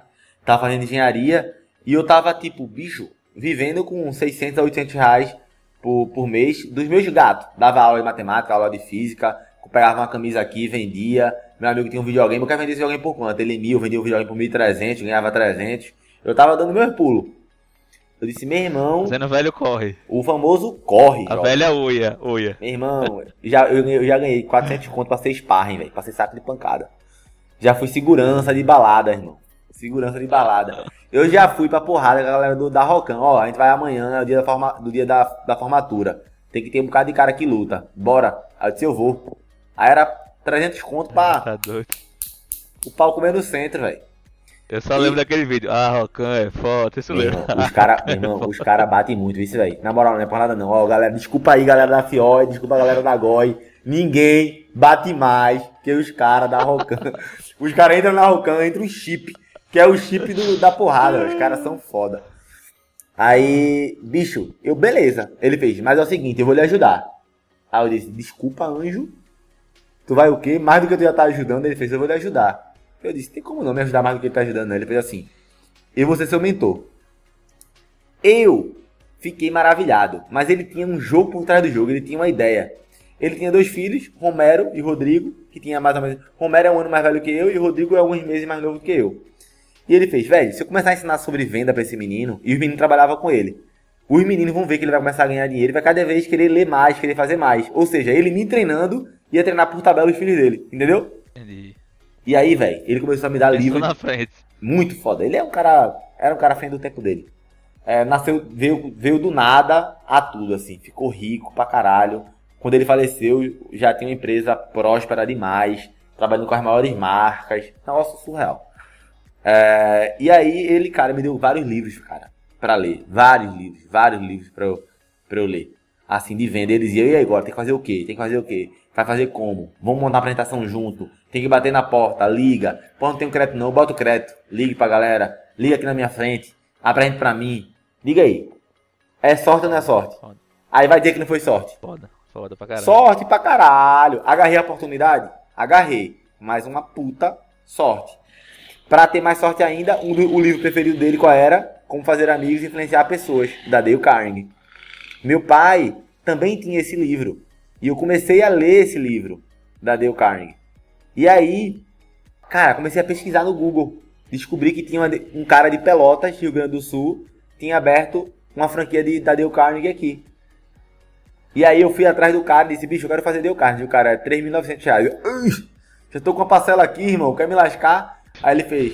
Comecei a paquerar o cara, comecei a ajudar o cara, ajudar o cara, ajudar o cara. Ele fez o seguinte: se tu vender 10, tu ganha um de, tu ganha um de graça. Tu ganha o teu de graça. Vende 6, não vende 10 não. Mas ele fez. Começa a fazer o curso que você vai entrar na equipe. Você começar a vender Dale Carnegie. Aí eu disse, Pai de Cristo. Tinha acabado de fazer minha formação em coaching, entrei na Dale Carnegie, cheguei pra galera da Dale Carnegie e falei, ó oh, galera, eu tenho que entregar meu TCC. Preciso de três pessoas aqui da turma pra ser meu coach. Só que na Dale Carnegie só era cara pica, velho. Só cara de empresa, de indústria, Lozano, só Honda. Galera foda, ou seja, eu tava fazendo coaching de graça com a galera que era foda. A galera passou a ter resultado por causa do Dale Carnegie, que o Dale Carnegie era foda. E tinha uma ajudinha ínfima minha, vai, sendo meu honesto. Mas tu devia estar aprendendo com os caras pra caralho também. Né? Para caralho! eu era uma. Eu sempre. Ó, até agora há pouco, eu sempre era o mais novo em todas as turmas. Primeiro eu tava função de coaching. Eu, eu tinha 21, o outro cara mais novo tinha 31. Todo mundo tinha mestrado. Eu tava, não tinha nem terminado a faculdade. Vê como era é, coach isso aqui época. também é um golpe. Isso aqui também é um golpe desse, né, velho? Eu tô, eu tô tendo, tipo, umas mentorias de graça com a galera massa. Tá inteligentíssimo, tá inteligentíssimo. Alguns que eu conheço, alguns que eu não conheço, mas. Tipo, inteligentíssimo. E é meio que isso aí também. Total, total, total, total. E aí, bicho, do nada, do nada, irmão, eu saí de um cara que não tinha nada para um cara que começou a aprender a falar a linguagem dos negócios, porque na Dale Carnegie como eu entrei na equipe, era treinamento toda semana. Tinha o treinamento da Deu Carnes, veja só. Um treinamento da Deu Carnes é 3.900. Hoje, se tu for fazer, ele tá 7.200. Um treinamento é 3.900. Eu fiz cinco vezes o treinamento, porque eu me tornar trainer da Deu Carnes. Eu tinha treinamento de venda o tempo todo, da Dale Carnegie. Ô irmão, tu tá entendendo que é a maior escola de liderança do mundo, tem 109 anos, mais de 90 países, mais de 11 milhões de pessoas já fizeram o processo. O mesmo que Hillary Clinton fez, Michelle Obama fez, Barack Obama fez, Warren Buffett fez, o mesmo treinamento igualzinho que eles fizeram, eu fiz aqui. Cara, é foda. E, esses negócios que, que são consagrados assim, é. Tem como ser ruim, né, velho? Que nem tipo Kumon comum, um negócio que Total. existe há 300 anos, não tem como ser ruim, pô. exatamente. tá exatamente. E bicho, Não é o tem seguinte, como, velho. o Dale Tá Carnegie tem ligado? uma parada que é foda, chamada ROI. Você, Retorno Operacional do Investimento. Você tem um ROI e um PRB. O que é PRB? Plano de romper barreiras.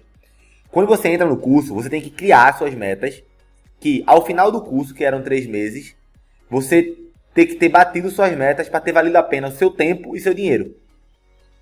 Velho, entenda, eu vivia na época com 600 a 800 reais. No terceiro mês de Dale Carnegie, eu tava fazendo 2.000, 2.500 reais por mês. Com coaching, com 21 anos de idade. Foda. Eu tava esbanjando dinheiro assim. Eu tava, meu irmão, eu É. sou o mais rico da Babilônia. Por quê? O cara vivia com 600, passando a ganhar 2.000, 2.400. Cara, acha que tá milionário rapidinho, né, Acho que foi um dos vacilos, né? que, é, que, eu, que, eu, que eu, eu criei um nome dessa armadilha, a armadilha do novo rico.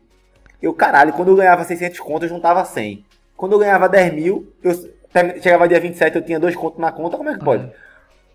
Tem alguma coisa errada, né? É, Saulo Godoy me salvou. Grande Saulo, te amo, Saulo. Saulão, Saulão é brabo, velho. É, não, me salvou, porra. Saulão me ajudou pra caralho também já. A primeira vez que eu fiz 10 mil conto, a primeira vez que eu fiz 10 mil conto, dia 27, eu tinha 2 reais na conta no Bradesco e tinha 300 conto na carteira. Eu chorava, mano. Chorava, chorava. Meu irmão, eu sou muito burro. Como é que pode? Como é que o cara faz 10...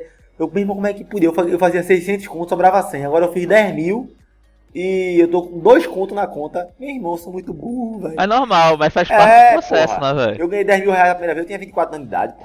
Mas é, é o tipo de coisa que você tem que passar, velho. Tinha Todo que mundo passar, também- velho. Todo Tinha que mundo tem que estourar um cartão de crédito na vida, velho. Tinha, nunca tinha mais que fazer. passar. Ah, amiga, tu tinha lido pra rico pra pobre nessa época? Tinha lido. Tinha lido Seguidamente Milionário? Tinha.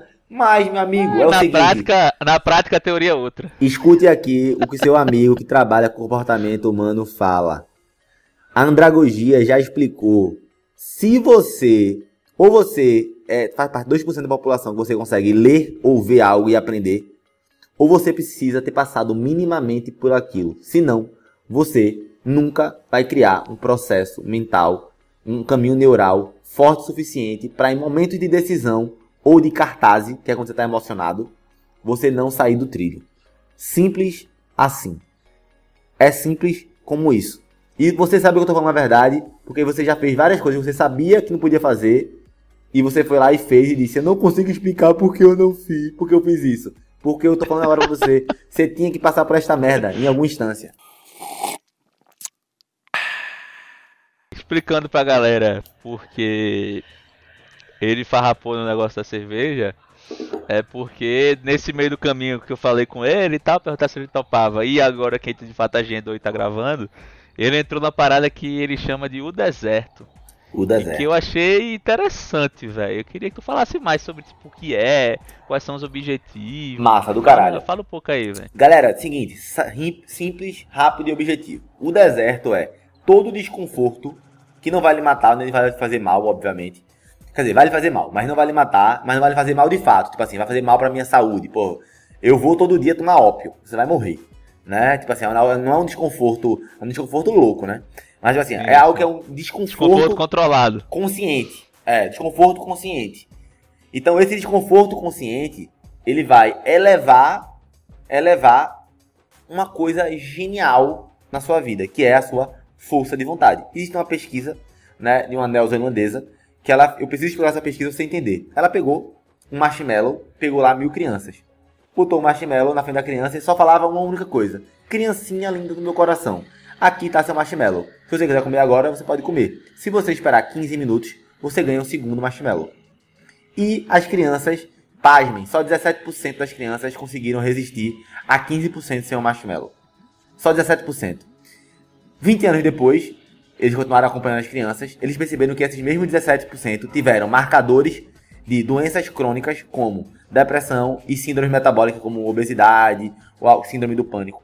Tiveram melhores notas e desempenhos acadêmicos e profissionais e tiveram melhor sociabilidade, ou seja, as pessoas que tiveram mais força de vontade.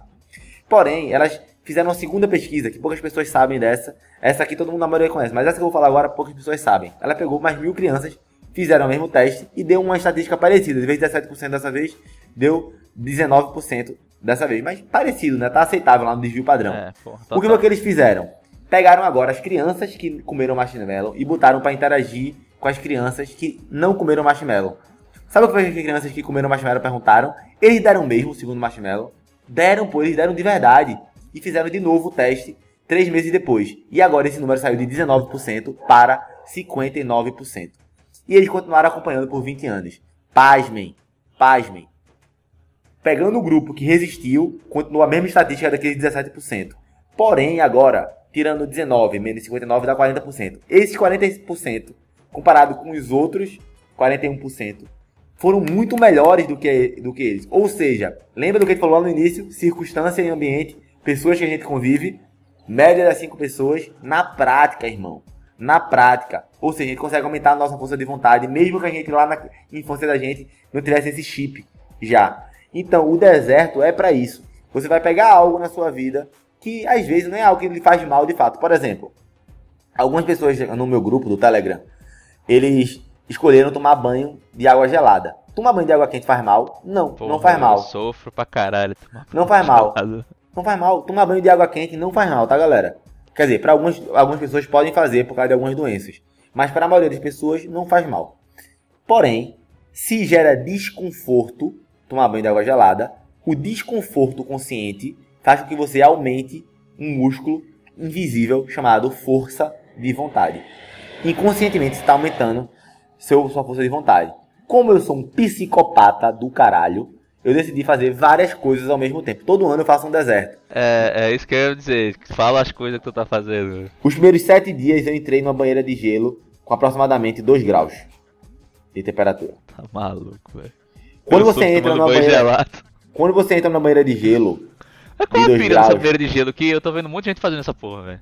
Vou te explicar, tem, vários, tem, tem, vários tem, vários, benefícios. Primeira coisa, ela aumenta a autofagia das células fracas, células podres. Ou seja, teu corpo. É, né? Que a, a galera jogador de futebol, não faz sei quê, a galera faz depois de jogo. Né, Exatamente. Né? Recuperação. É, é, fisiológico, né? Isso, não é fisiológico. A primeira coisa é a autofagia. A primeira coisa é a autofagia. Vai destruir as células que estão fracas e o corpo vai ter que se esforçar para construir células mais saudáveis e fortes.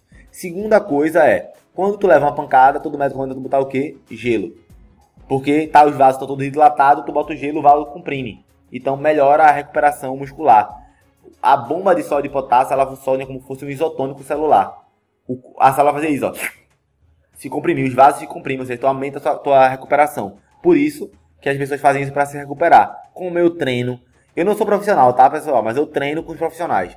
Então eu treino em alta performance. Fazer isso ajuda a minha recuperação. Para um cara feito eu, que faz aeróbico jejum e treina duas vezes por dia, conseguir treinar sem ter lesão. Entendeu? Então eu já queria começar a fazer, mas, mas eu não fazia. Então o que foi que eu fiz? Criei um comprometimento em público para eu poder fazer. Então eu fiz sete dias de banheiro de gelo. E por que aumenta a sua força de vontade? Porque quando você entra na banheira de gelo, o seu corpo fala. Assim quando você toca em algo quente, o que, é que você faz automaticamente? Você tira a sua mão. Automaticamente você tira. Então quando você entra na banheira de gelo, você quer sair. Tanto é que no episódio 4 eu entro, foi o dia que tava mais gelado. Que, tipo, eu achava abaixo de zero aquela merda. Tava com. Tu tá, faz... tu tá, tá colocando no YouTube, né? tá no é... YouTube. Meu YouTube é Clã Samurai. Se quiser ver, já sabe. É, Clã Samurai. É divertido, tá, galera? Você vai ver um mago lá sofrendo. É divertido. Eu grito pra cacete. Eu, no começo, quando eu não tinha aprendido ainda a me controlar, fazer minha respiração, eu gritava. Nesse dia 4, que é o dia mais gelado, né? Que eu botei até um pouco de sal. Mano, eu entro, eu pulo pra fora, mano. Não aguentei. Porque é feito água quente. Água, é feito nosso fervendo. Você toca, você quer sair. Impulso, né, velho? Exatamente, o um impulso. Então, galera, veja o que acontece. Veja o que tá acontecendo na tua mente. Tua mente grita. Seu subconsciente grita.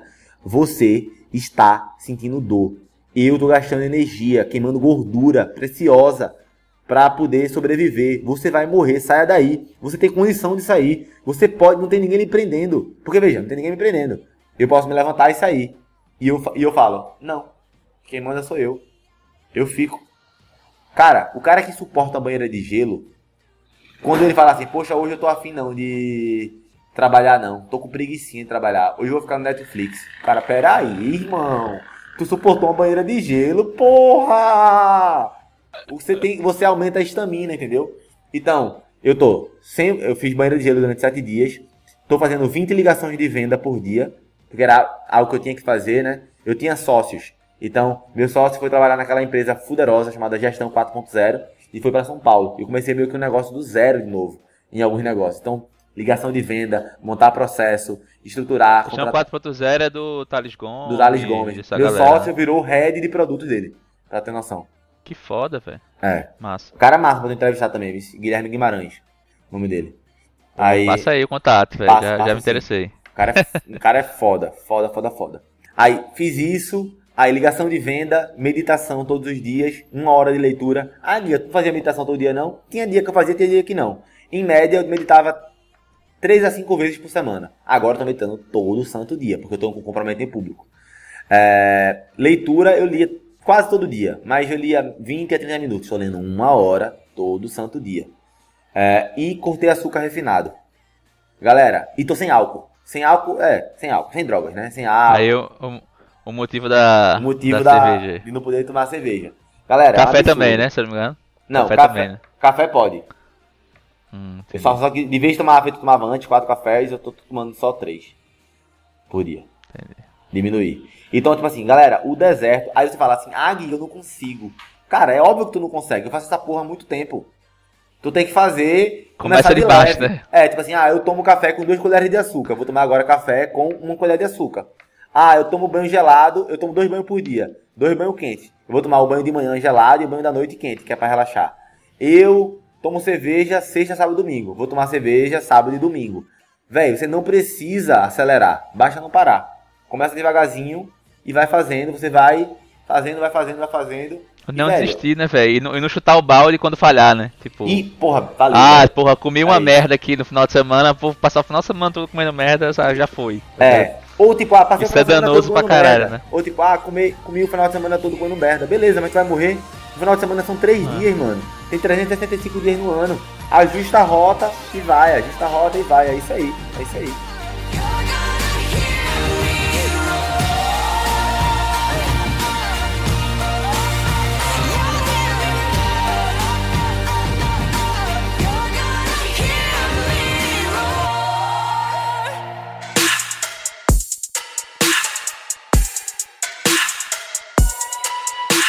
Tua bio do Instagram é não preci você não precisa de motivação, mas sim de disciplina.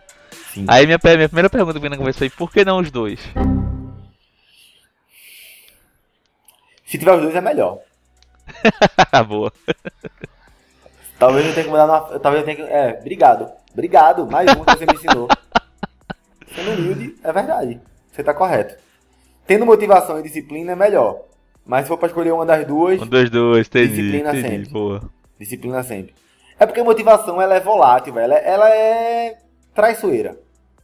É, porque eu, eu acredito que tu conheça Murilo Gun, assim. Aí tem uma. Conheço. Eu lembro de uma parada dele falando da diferença tipo, de motivação pra empolgação, tá ligado? Motivação é quando tipo, empolgação é uma parada temporária ali, tu viu uma coisa, tu tá animado temporariamente. Motivação, se for pegar no cerne da palavra, é tipo motivo, motivo da ação, né? É, então é quando tu tem de fato um propósito, uma razão, ou como você quiser é, chamar. É, exatamente, aí, mas no dia a dia. Galera é inventa assim, né? nome para tudo, né? No dia a dia, tipo, mesmo que você, você tem uma coisa por trás, né? Que ele faz manter, ele ajuda a manter o foco, mas Ó, porra, a disciplina ajuda você a, a, executar e ter resultado, né? Então de fato eu acho que talvez é, é a minha briga com a motivação, a minha briga com a motivação é o seguinte. Tudo que eu falo para você é algo que eu fiz. Eu não vou falar algo que tipo, eu não fiz. Aí vamos lá. Tu acha mesmo, com pouco que a gente se conheceu, tu acha que eu trabalho com o que eu gosto ou com o que eu não gosto? Com o que tu gosta. Mano, eu tinha. Eu fiz técnica em engenharia. Assim, lembrando, tá, galera? Eu não terminei engenharia eletrotécnica, não. Eu desisti do curso. No nono período. Cara, no nono período. No nono, nono fatorial, né? Eu pagava a cadeira do nono, do oitavo, é, do sétimo e do sexto. O, ed, o editor foi meio que assim também. Faltava um pouquinho a cadeira ele desistiu, velho. Hoje ele é professor, edita podcast, edita vídeo tem uma startupzinha de educação, tipo. Foi atrás do, do que ele queria, velho. Tipo, do é, nada também, é velho. E foi isso, eu já tava empreendendo nessa época.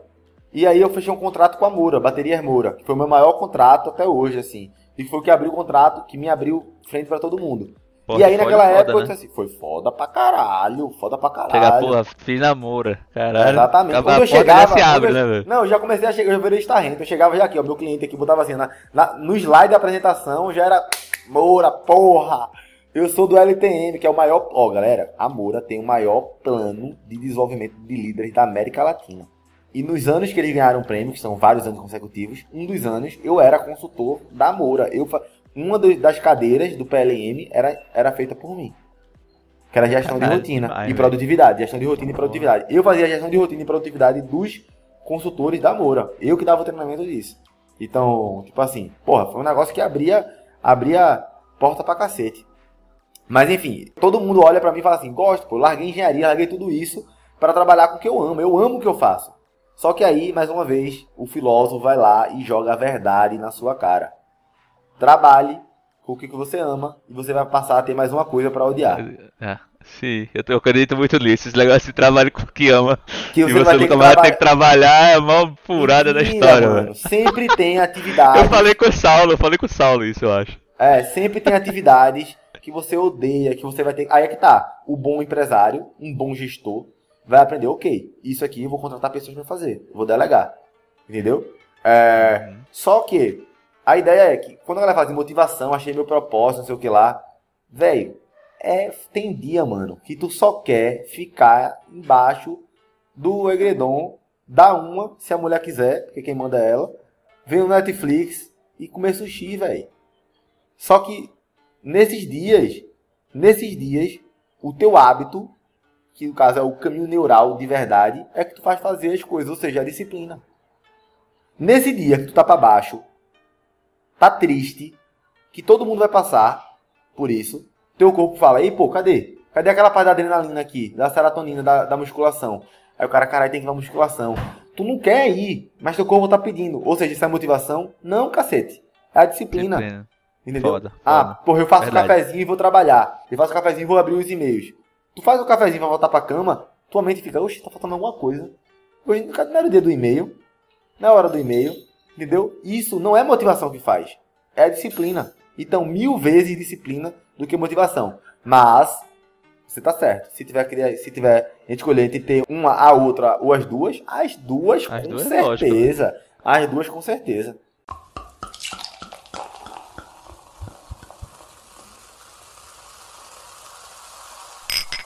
Do nada tu foi parar no Japão, velho. Caralho, essa Como é que história foi essa é- parada? mudou minha vida também, né? Algumas coisas mudaram minha vida. Porra, imagina, velho. Total, Imagina. total.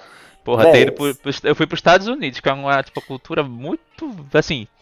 É diferente pra caralho, mas se você for pegar assim, em termos gerais, é parecida pra caralho com a cultura brasileira. É ocidental, Ocidental é assim, e tal. cristão, tá ligado? Total. Cultura, a gente importa muito cultura americana, então, porra, parecidíssimo, né, velho? Total. Eu conversei com um cara aqui, João Escogna Amigo, não sei se tu sabe quem ele é, da, Não. da Múltiplos Investimentos. Conheço a muito Ele... perfeitamente.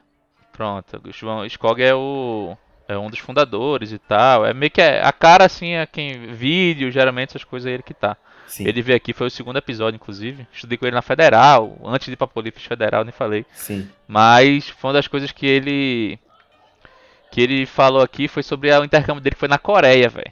Aí eu comentei que, porra, velho, você foi muito corajoso e tal Foda. etc. Foi uma, co- eu cogitei aí, porque eu acompanhava ele, ele foi antes de mim pro Ciência Sem Fronteiras. Sim. Eu acompanhava ele, acompanhava o blog dele, cheguei a cogitar ir pra Coreia. Só que aí, tipo, tudo que ele levou como motivação, de porra, ser diferente pra caralho, não sei o que, eu fiz, porra, caguei, tá ligado? Eu fiz, não, vou não, é outra. Mas foi do caralho, quê Achaste tal. tua mulher. Tua É, vida. pois é, assim, eu não me arrependo, mas tipo, Sim. Eu fui cagão, isso eu assumo, fui, Sim, fui sim, medroso, sim, tá ligado? Que bom que foi, né? Né, que bom que no fim das contas tá vendo que, que foi bom. Total, total, total. Foda. Mas aí É. como é que foi? Como é que surgiu a ideia? É, foi o seguinte, primeiramente, é que foi? lembra Conta que aí. meu pai parou de beber por causa da Tenikyo? Sim. E aí ele começou a me introduzir. No começo eu não queria, por causa com birra com ele. Depois eu fui cedendo, porque o caminho espiritual é um caminho muito bom, prego bem. Como todo caminho sério, prego bem. Cristianismo, prego bem. Católico também. É, espírita também. Buda também. Budismo também. Todos eles são, são do bem. E aí, é, apareceu a oportunidade de ir para o Japão. Porque na verdade é o seguinte, quando você chega a certa idade na TQO e vai fazendo as formações lá, os cursos, você tem a oportunidade de ir para o Japão para fazer um negócio chamado é, se tornar Ioboku. Ioboku, para quem não sabe o que é, obviamente, significa madeira usável. Que é como se fosse madeira usável de Deus, né? Como se Deus fosse um grande carpinteiro e você é uma madeira usável de Deus. Tudo que eu falar aqui, galera, por favor, leve pro lado lúdico, porque eu aportuguesando a parada. E aí perde totalmente a essência. Sabe aquela que você que fala inglês? Aquela expressão em inglês que você tenta levar ela para português, não mas ela não é a mesma como, né? coisa. Né? Normal, Pronto. Normal. Então, por favor, leve pro lado lúdico, porque senão eu nunca vou conseguir passar a real intensidade. Então, é como se fosse uma reza. Você aprende, você se torna Yoboku, tem toda uma cerimônia. Tipo assim, você vai lá na frente, você faz uma preleção, as, pré, as nove preleções do BSEC, que quem é do Japão tem que passar nove meses fazendo, quem é de outro lugar faz em 18 dias, um dia sim, um dia não. É, as preleções do BSEC, e você faz é todo um ritual, vestido de kimono, um kimono tradicional japonês, e você vai na frente do Papa da Terikyo. Caralho. É foda. Só que você não vê ele. Você não vê ele, porque ele tá por uma tenda assim, um negócio branco, você nem pode nem olhar, na verdade, né? Podia ser outro cabo lá, inclusive, quem tem a saber. É... Eu, tiro, eu tiro onda pra caralho com isso. Eu disse, como é que eu sei que foi ele mesmo? Como é que eu sei, mano? É brincadeira. Ele vai lá e a gente recebe né, essa bênção, vamos dizer assim, e a gente se torna Yoboku e aprende um tipo de reza diferente. É como se fosse uma, uma como se fosse uma reza. Imagina que sabe o Pai Nosso da gente? Imagina como se existisse um upgrade do Pai Nosso que não é falado para ninguém, é só falado pra galera que fez por merecer. Sim. É o... Que é uma reza que te deixa mais íntimo de Deus. É Entendi. como se fosse um pai, no, um pai Nosso exclusivo só pra quem Só pra quem a galera que, tipo assim, coisa. sagou, tipo assim, porra, o cara que, o cara que rezou o texto todos os dias durante um ano, pô, esse cara é merecedor, vou falar pra esse cara essa parada. Entendi, Entendeu? Entendi. entendi. É... Então é uma parada massa, assim. E aí, era pra passar dois meses. Um mês fazendo isso, e o outro mês meio que ajudando lá, fazendo o que a gente chama de Ri no Kishin. Ri é dia, Kishin é trabalho voluntário, no é como se fosse pro ligamento, pronome ligamento. Então, trabalho voluntário do dia a dia. É como se fosse trabalhar lá, fazendo o que tivesse para fazer, cortar grama, lavar banheiro, lavar prato, fazer comida, o que tivesse. Só que, quando eu cheguei lá, eu disse, apareceu a oportunidade também de eu fazer o seminar. Aí agora é onde a parada começa a ficar sinistra. O seminar é um encontro de jovens que é só para jovens, que é só, só, pode fazer até ter 21 anos. Ou seja, é jovens de, 17, de 18 a 21 anos. Eu tinha 19, eu fiz 20 anos lá no Japão. E são poucas pessoas que são selecionadas. Para tu ter ideia, irmão, só tem em português a cada 4 anos. E no ano que eu fui, tinha.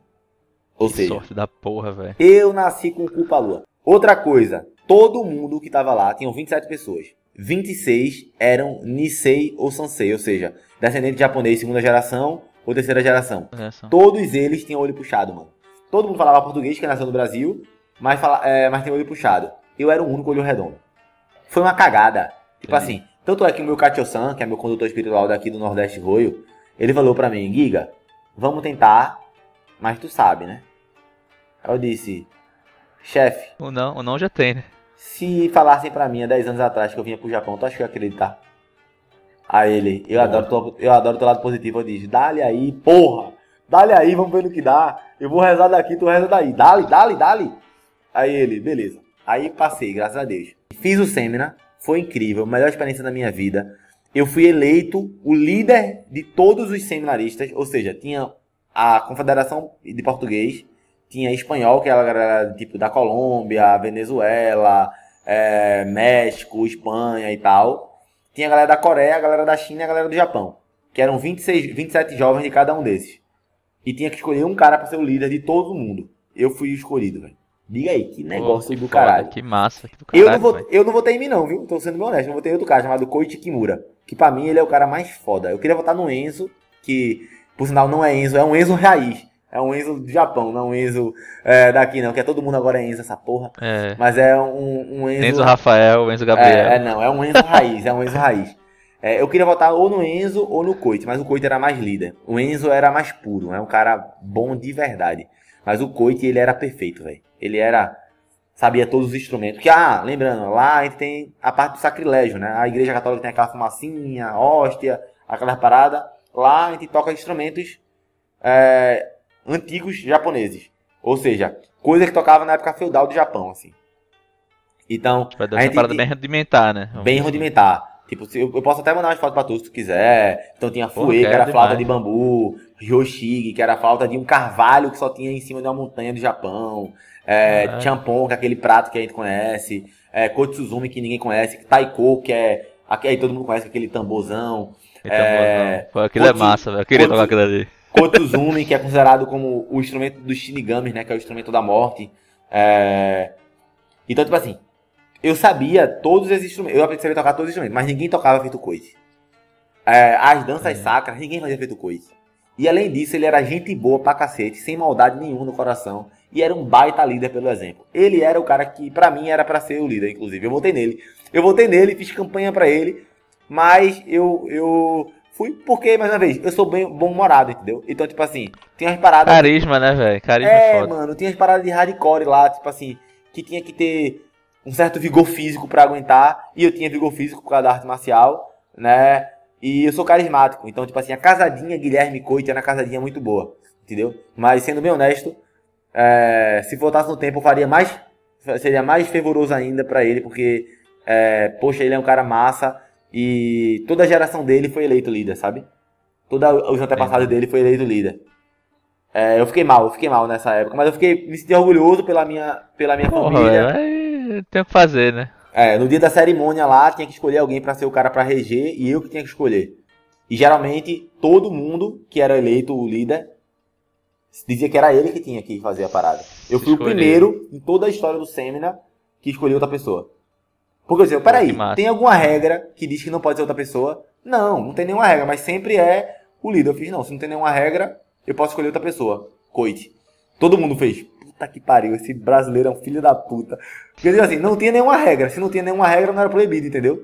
Tipo, eu É, peguei a lógico. galera, eu peguei a galera, nisso ele ficou super feliz. O pai dele até veio do Brasil pra lá pra poder, pra poder ver ele fazendo isso. Foi nosso doido. Que foda, é. É, Jogou com o regulamento embaixo do braço. É, joguei com o regulamento debaixo do braço.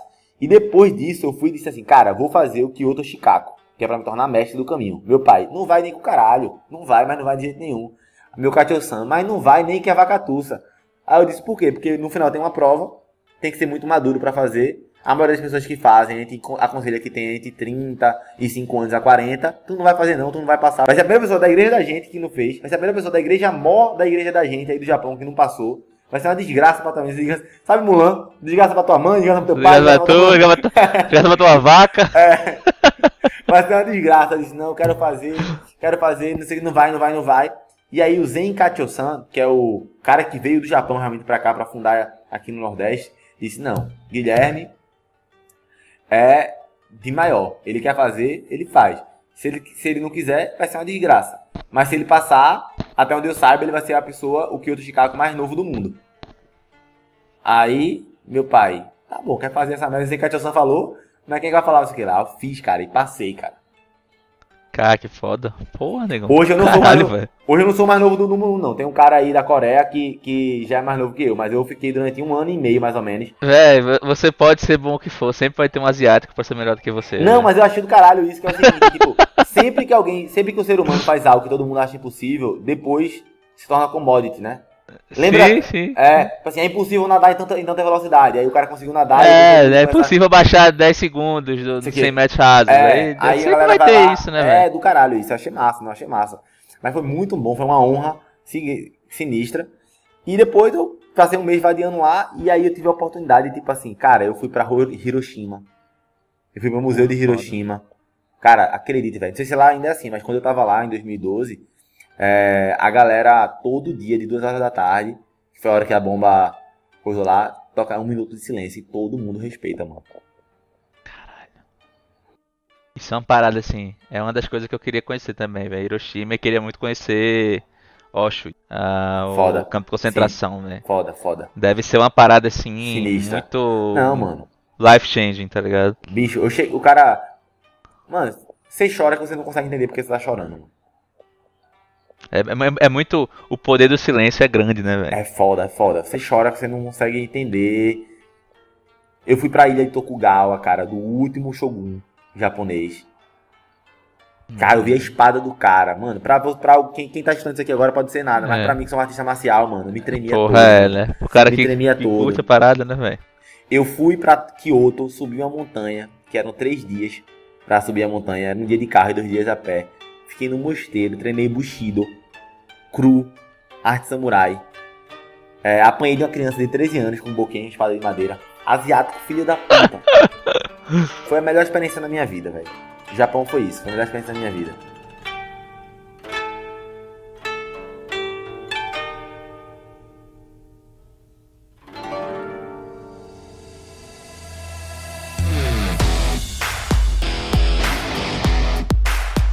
Que tu fez um post falando da menina que postou o print, a menina falando, porra, não sei o que. Às vezes eu me sinto mal porque, tipo, eu vejo que tu já acorda motivado, não sei o que e tal. Só que, porra, aquilo ali é um, um, um micro recorte da tua vida que tu posta ali, foda, tá ligado? É, exatamente, velho. Tá ligado? É muito, é muito danoso isso, né, velho? É um lado meio que ruim das redes sociais. não é nem Muito, das redes sociais, é do modo como a gente enxerga ela, né, velho? Muito, muito. É, eu vou falar uma parada, uma parada pra vocês que acho que eu nunca falei em público, velho. Acho que eu só falei em terapia. Eu vou falar algo aqui que eu nunca falei pra ninguém, na verdade. Acho que nem minha namorada sabe disso. É, um tempo atrás, foi quando eu decidi mudar isso que eu vou falar pra vocês agora. Eu escutei de uma mulher que ela é incrível. Ela é uma pessoa incrível. E eu fui um filho da puta com ela. Tava ficando com ela, eu fui um escroto. Tava ficando com ela, ela, pô, tá ficando só comigo? Eu disse, tô, tô ficando só contigo, pegando em geral. Em farra. E a menina, a menina do caralho. Mano, a menina é linda, inteligente, gente boa pra caramba. E ela, quando ela descobriu, ela poderia ter ficado puta comigo, feito outras mulheres que já ficaram. Poderia ter me esculachado, me esculachado. Feito outras mulheres já esculacharam. Ela olhou pra mim e fez, cara, eu não consigo entender como cabe tanta bondade e tanta maldeza e tanta maldade numa pessoa só. Caralho, pesado demais, né? Ela foi foda, ela foi foda. E naquele momento ela fez Giga. e- e esse, esse é o tipo de situação que só sabe quem passa, assim. Só né, sabe velho? quem passa, velho. Ela fez Giga, eu tava contigo semana passada, porra. Tu pegasse no morro. Eu tenho um projeto, não gosto muito de falar sobre isso, não. Eu se tu deixar, não quero muito falar sobre isso, não. Todo projeto social eu não gosto de falar, porque eu acho que é minha parada com Deus, já eu e ele. Não, beleza, E- tranquilão. Ela, meu irmão, tu fosse parada, o cara ia morrer a tiro, tu pagasse a dívida do cara, ajudasse o cara, tu já me ajudasse, já ajudasse minha família, tu ajuda a gente pra caralho, tu faz o bem pra gente, pra porra. Por que isso, velho? Por ego? Pra pegar mais, mais mulher, pra. Por que isso? E eu fiquei assim, eu disse, caralho. Que paulada, né, velho? E assim, aí eu disse, porra, eu não sou uma pessoa, eu não sou uma pessoa má por isso, entendeu? Mas eu também não sou uma pessoa boa porque eu faço bem. Assim como todo ser humano, eu tenho sombras e luz, velho. E aí, mas é quase que tá, como eu tenho ferramenta, como eu sei agora, eu tenho a obrigação de melhorar. E aí eu Verdade, comecei, porra, como é que eu faço? Eu vou fazer terapia. E nada, e nada impede você de melhorar, né, velho? Exatamente. É uma decisão puramente sua, né, velho? E aí, meu irmão, a vida- minha vida mudou, velho. Tipo, de ela, chegar, de chegar assim e olhar, porra, eu sou honesto com tudo na minha vida. Nesse ponto específico tal aqui eu não vou ser, velho. é, mano, não é isso, Isso é uma hipocrisia absurda, Mano, né, velho? também não posso falar isso aqui não. E se a Receita Federal. E é, se a Polícia Federal vem aqui, eu tô fudido. Mas eu já recebi proposta, velho. De... E eu dizer, não, velho. Caralho, como é que eu neguei um milhão? Como é que eu neguei 600 mil conto e eu não consigo ser íntegro com uma mulher, velho, que me faz o bem? E aí eu comecei a melhorar, tá ligado? Mesmo comecei a mudar e tal. Fiz merda pra caralho ainda depois disso. Né? Mas fui melhorando, melhorando, melhorando, melhorando. E hoje eu posso dizer, velho, mano, minha mulher sabe disso, eu posso falar isso também. Tipo, porra, eu sou assediado pra caralho no Instagram, velho. A nega manda nudes, mano. Na, na porra do, do Instagram. Eu do nada lá, um share selfie, uma tabaca na uma buceta na. Tem umas rola também, tem, tem os homossexuais. Tem os homossexuais também que mandam umas nabas desse tamanho aqui assim. Eu falo, caralho, eu queria ter uma rola dessa, rola grande da porra.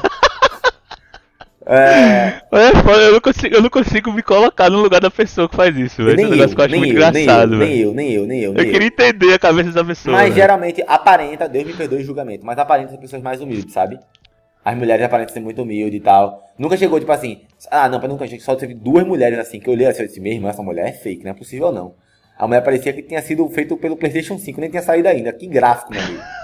Que gráfico. A bicha era perfeita, velho. Eu disse assim, bicho, tu pode pegar o cara que tu quiser, o que é que tá acontecendo aqui? Aí ela, meu irmão, acha você muito inteligente, sei o que lá. Eu disse, ó, nunca fiquei com ninguém. Isso é verdade, ó. Embora eu seja raparigueiro, eu nunca fiquei com nenhuma cliente minha e ninguém, que veio do Instagram. Aí vê, vê que merda. Porra, sou honesto no trabalho, consigo negar mulher no trabalho, porque eu boto meu, minha carreira em primeiro lugar, mas não conseguia ser íntegro. Então eu me falei isso aqui pra vocês, abri minha vulnerabilidade aqui pra vocês, porque se por algum momento você diz, cara, esse cara é foda, quero saber desse cara, esqueça. Pega o melhor que eu puder ensinar e siga seu caminho, meu irmão. A sua jornada samurai. Siga a sua jornada. Né? E tamo junto aqui, talvez como um irmão mais velho em alguns pontos e você em outros para mim, entendeu? E vocês em outros para mim. É, é, o primeiro passo para você melhorar é você admitir que tá errado, né, velho? Exatamente, velho. E eu faço questão de é o sempre. Primeiro passo. Tipo, falar. Eu nunca falei isso que eu acabei de falar agora com você, não. Tá sendo inédito, porque eu me senti confortável pra falar aqui, tá sendo do caralho. Que honra, velho. Obrigado, agradeço. É, mas é isso, galera. Pra todo mundo isso aí, isso aí é importante pra caralho. Sabe que todo mundo tem sombras ali, é importante você saber disso. Como foi que tu começou a meditação, velho? Como é que é pra tu? Tipo, fala um pouco sobre isso, velho. Velho, a galera mistifica Como tu muito. conseguiu estabele- estabelecer essa, essa rotina e A tal? galera mistifica Eu tô ligado, muito. assim, eu sou i- minimamente iniciado, tá ligado? Já É. estudei sobre, já cheguei a meditar e tal, mas nunca consegui adquirir o hábito ainda. Tô nesse, Tá, massa. Por nesse quê? processo, tá ligado? Beleza, é o seguinte. Primeira coisa foi... Já deu pra perceber que eu sou ligado no 440, né? Nem no 220, né? Eu sou... Uh, espivitado. Depois, eu acho que você também faz isso, que é estudar as pessoas de sucesso. Sucesso é bem relativo, mas no, no que eu defino como sucesso. Então, estudando isso, eu tava vendo que várias pessoas estavam. É, aquele, o, o novo MBA é o Iron Man, né? Todo mundo faz Iron Man. Aí o caralho tem alguma coisa por aí por trás. É verdade. a- aí eu comecei a treinar pro Iron Man. Tô treinando pro Iron Man também. Aí eu, meu irmão, é, meditação. Todo mundo medita. Tem alguma coisa aí. E como, eu, como eu gosto da ciência Verdade, por trás né, do jogo, comecei a estudar. Aí eu vi, primeira coisa, hoje tem mais de 3 mil meditações catalogadas. Isso já é uma bosta, porque aí a galera é confusa. Né? Tem meditação guiada. Só de meditação guiada aí esse número aumenta pra cacete. Mas de, de tipo, técnica de meditação tem mais de 3 mil catalogadas. Se for contar agora por meditação guiada, isso aí vai pra casa de não sei quantos. 3 mil eu sei o número exato, o outro seria chutômetro, mas seria muito. É, então, o que é que acontece? Eu percebi que era algo que eu queria colocar e eu usei o processo de criação de hábito, como qualquer hábito, velho. Tipo assim, a- aprender, criar o hábito de meditar não é diferente de criar o hábito de ir pra academia, não é diferente de criar o hábito de, de ler. Por incrível que pareça. A, você já leu O Poder do Hábito? Já, já li. Então você sabe o que é gatilho, rotina, recompensa. Isso é uma técnica de criar hábito, é uma. Não, é, não existe só essa. Fazer um jabazinho agora. No Disciplina Samurai e no Clã Samurai eu ensino várias técnicas de mudança de hábito. Tem, tem um curso lá meu de meditação também. E o fato é o seguinte: no final das contas eu falo, véi, se você ver meu vídeo no YouTube, eu tenho vários vídeos no YouTube sobre meditação. Se você ver vídeo meu no YouTube, você vai aprender a meditar. Agora, aprender a meditar é diferente de criar o hábito de meditar. Porque você vai ter agora que fazer o que? Aprender a, a construir um hábito. E aí vai ter. Por isso que eu, por isso que eu não pego o o- a metodologia do poder do hábito. Porque eu acho que isso é muito fraco pro ser humano. Não existe só uma metodologia, porque o ser humano existe um negócio chamado singularidade. Né? Sim, existe sim. singularidade. Então, se Funciona você... pra mim, não vai funcionar pra você. É, exatamente. Você precisa estudar várias metodologias, porque são várias pessoas diferentes, ir testando e criando o seu. Qual é o grande problema? O cara tenta criar o hábito de meditar, não consegue em um mês e para. Entendeu? Uma coisa que eu falo, pra, eu falo no meu curso. E falo na maioria dos vídeos também do Instagram, do YouTube, eu acho que eu falo. Não sei, mas no curso eu tenho certeza que eu falo. Que é, eu tive 16 tentativas de criar o hábito de meditar antes de criar. E hoje em dia eu ainda falhava. Quer dizer, hoje eu não tô falhando porque eu tô na, no deserto. Mas antes do deserto, eu ainda falhava. Eu queria meditar todos os dias e eu tava meditando 3 a 5 vezes por semana, porra. Ou seja, tu concorda Ah, comigo que eu ainda pois não é. criei o hábito que eu, que, que eu quero criar? É um negócio que eu falo, velho. A vida é um eterno MVP, né? velho? Você vai criar um jeito, você vai fazer, vai testar. E o jeito vai se provar que não é melhor, porque não é o melhor ainda, ou porque sua circunstância mudou. Isso. Porque tudo, né, velho? Eu sou muito generalista, velho. Em tudo, assim, na vida. Sim. Eu sou engenheiro civil, mas eu trabalho com gestão, área comercial. Eu, eu sou- eu sou generalista por vida. Sim. eu sou curioso pra caralho. Sim. Então, assim, Que massa, eu velho. sei um pouquinho de cada coisa.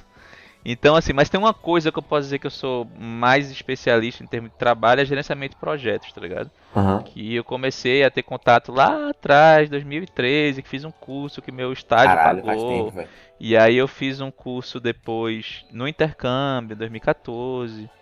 E aí segui, trabalhei com isso e depois descobri outras paradas, metodologia, metodologias ágeis, Scrum, Kanban Sim. e tal.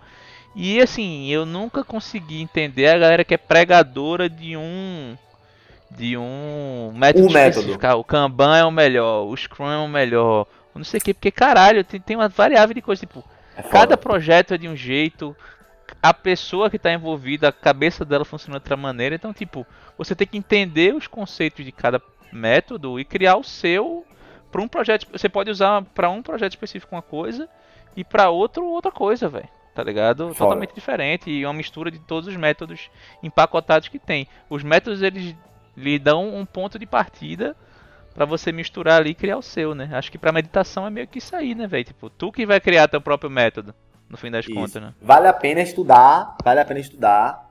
Por exemplo, assim, ó, eu consigo ensinar meditação em dois minutos. Quer aprender? Vai, faz aí pra galera ver. Ó, galera, meditação em dois minutos. Primeira coisa, você precisa só de um celular. Pra quê? Pra você burlar sua mente. Você vai pegar seu celular, vai botar temporizador. Você vai lá no temporizador e você vai colocar 3 segundos. Pra que isso? Simples. Você vai botar iniciar. 1001, 1002, 1003, tem, tem, tem, tocou, você escutou e disse, hum, funciona. Você já sabia que funcionava, mas isso aqui vai servir, você vai, ensinar, você vai entender já já. Você vai colocar agora 5 minutos. Você vai colocar agora 5 minutos, vai apertar e vai fechar seus olhinhos. Nesse momento que você vai fechar seus olhinhos, se você não tivesse feito aquilo antes, aquele teste, que você conseguiria escutar, vai chegar um momento você diz, pô, será que ela tocou? Será que ela tocou? Será que ela volta perto? E aí você começa a contar uma historinha, que é isso que te impede de meditar. Te tira então, da meditação, né? Exatamente. É foda, né? Você acabou, esse hack aqui já é o suficiente. Você acabou de matar o primeiro, o, o principal, o principal problema. Ok. Qual é o outro problema? Qual é a única coisa abominável na meditação? Contar a história. Como assim? Quando terminar aqui, eu tenho que entregar aquele projeto, depois eu tenho que fazer aquela ligação, meu Deus do céu, depois eu tenho que ir na casa de manhã, depois eu tenho que comprar pão. Enquanto você está contando uma história, você está criando uma tela mental. Todo mundo aqui sabe do que eu estou falando. Cria uma tela mental, então você não está meditando, você está raciocinando, está pensando. Giga, pensamento aleatório pode, 100% fluido. Isso pode. Isso é bem quisto na meditação. Caralho, há 10 anos atrás eu lembro que tava no sítio da minha avó, não sei o que lá. Aí depois, porra, teve tal dia que eu fiz não sei o que, não sei o que lá teve tal dia que não sei o que. Esses pensamentos desconexos, ele é muito bom pra gente, porque ele, ele faz a gente reviver memórias. Então, isso tá dentro da meditação. Ah, isso é uma Pô, parada que eu não sabia. É, exatamente. Pra mim, meditação era tipo tentar não pensar e tentar sentir o ambiente e é, tal. Isso aí é quem faz é Buda. É, hum. é nível estratosférico. Tipo assim, Giga, eu vou conseguir isso. Cara, alguns alunos meus, quando eu faço exatamente o que eu tô falando agora, tem pequenos momentos disso dentro dos 5 minutos. Que já tá excelente.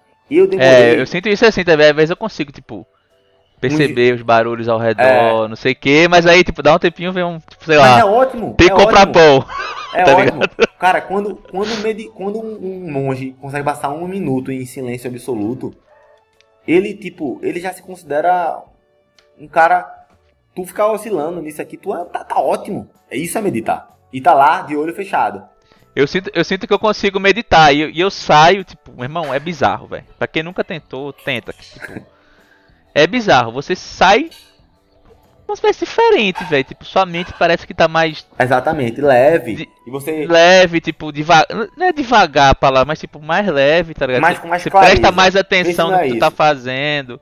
Mais isso clareza. aí, exatamente. Exatamente. Entendeu? Então, galera, recapitulando: temporizador pra tirar a armadilha mental. Depois, 5 minutos. Giga, não é 10, não é 20, não. Ó, eu medito 20. Mas eu aconselho, começa com 5, velho. Progressivo e gradual. Cinco. Eu faço 5. Fecha os olhinhos, fez os olhetas, não pode contar história. Ô Giga, mas como é que eu vou saber que eu tô contando história? Tu percebe, né, cacete? Como agora tu sabe que tu pode contar história, quando tu começa a pensar na história, eita, tô contando história. Giga, qual é a técnica secreta e milenar que todo monge utiliza para parar de contar história? Ele faz um mantra. O mantra que todo mundo conhece?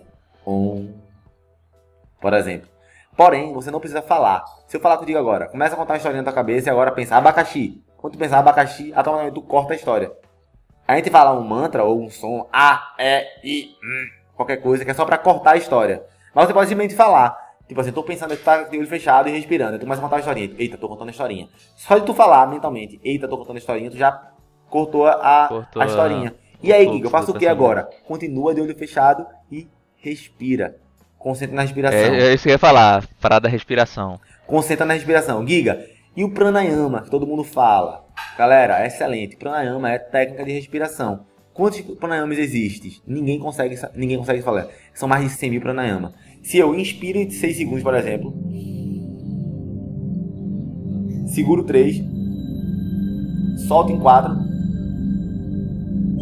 seguro 3, subo agora em 6 de novo.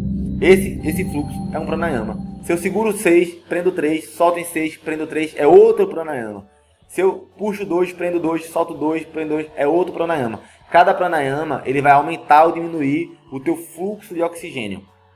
E outra coisa, de respirar com diafragma. Giga, como é que eu respiro com diafragma? Respiração de bebê. Bota a mãozinha na barriga, se tu respira mexendo no ombro, ó. Tu tá respirando com o pulmão, usando o ombrão. Se tu bota a mão na, frente, na barriga e, tua, e, a tua, e a tua mão vai pra frente, ó. Com o buchão, né? Fica o buchão, quer dizer que tá respirando com o diafragma.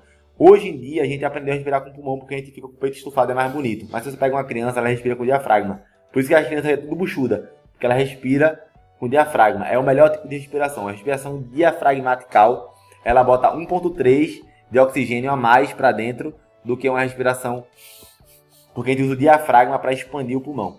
Fazendo isso, galera, não precisa nem focar, nem usar a respiração diafragmatical, só respirando normal. Concentrando na respiração. Quando contar a historinha, fala, eita, tô contando historinha. Bota o respirador, você vai meditar. Giga, a primeira vai ser melhor do que a segunda? Não. Giga, a décima quarta vai ser melhor do que a décima terceira? Provavelmente.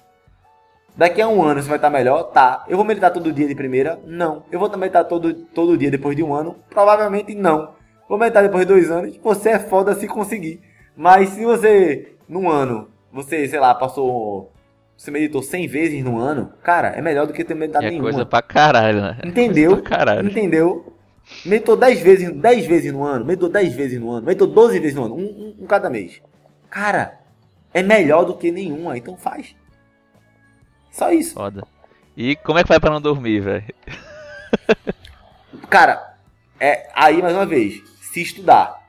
Vou fazer meditação deitado assim que eu acordo, depois de uma noite mal dormida de sono, tá, tá vacilando. É, sim, sim. Entendeu? É, vou, hum, você tem que se conhecer. Eu, particularmente, não conseguia fazer meditação antigamente de manhã, quando eu acordava, que eu voltava a dormir, mesmo, mesmo sentado. Aí o que, é que eu faço agora?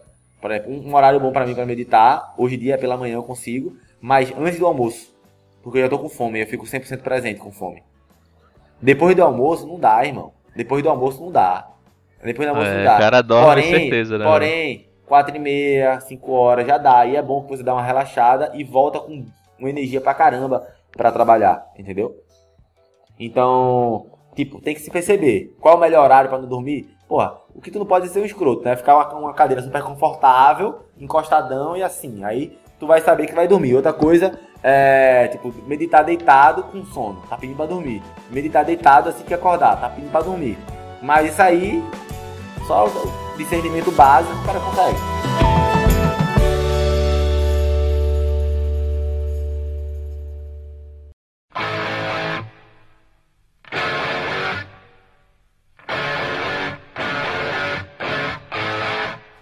Tu até estourei o tempo. padrão aqui, mas porra, a conversa boa pra caralho. Não, valeu, eu prefiro valeu, valeu. fazer mais longo do que cortar uma conversa boa, velho. Pô, foi do caralho hoje, velho. Foi massa.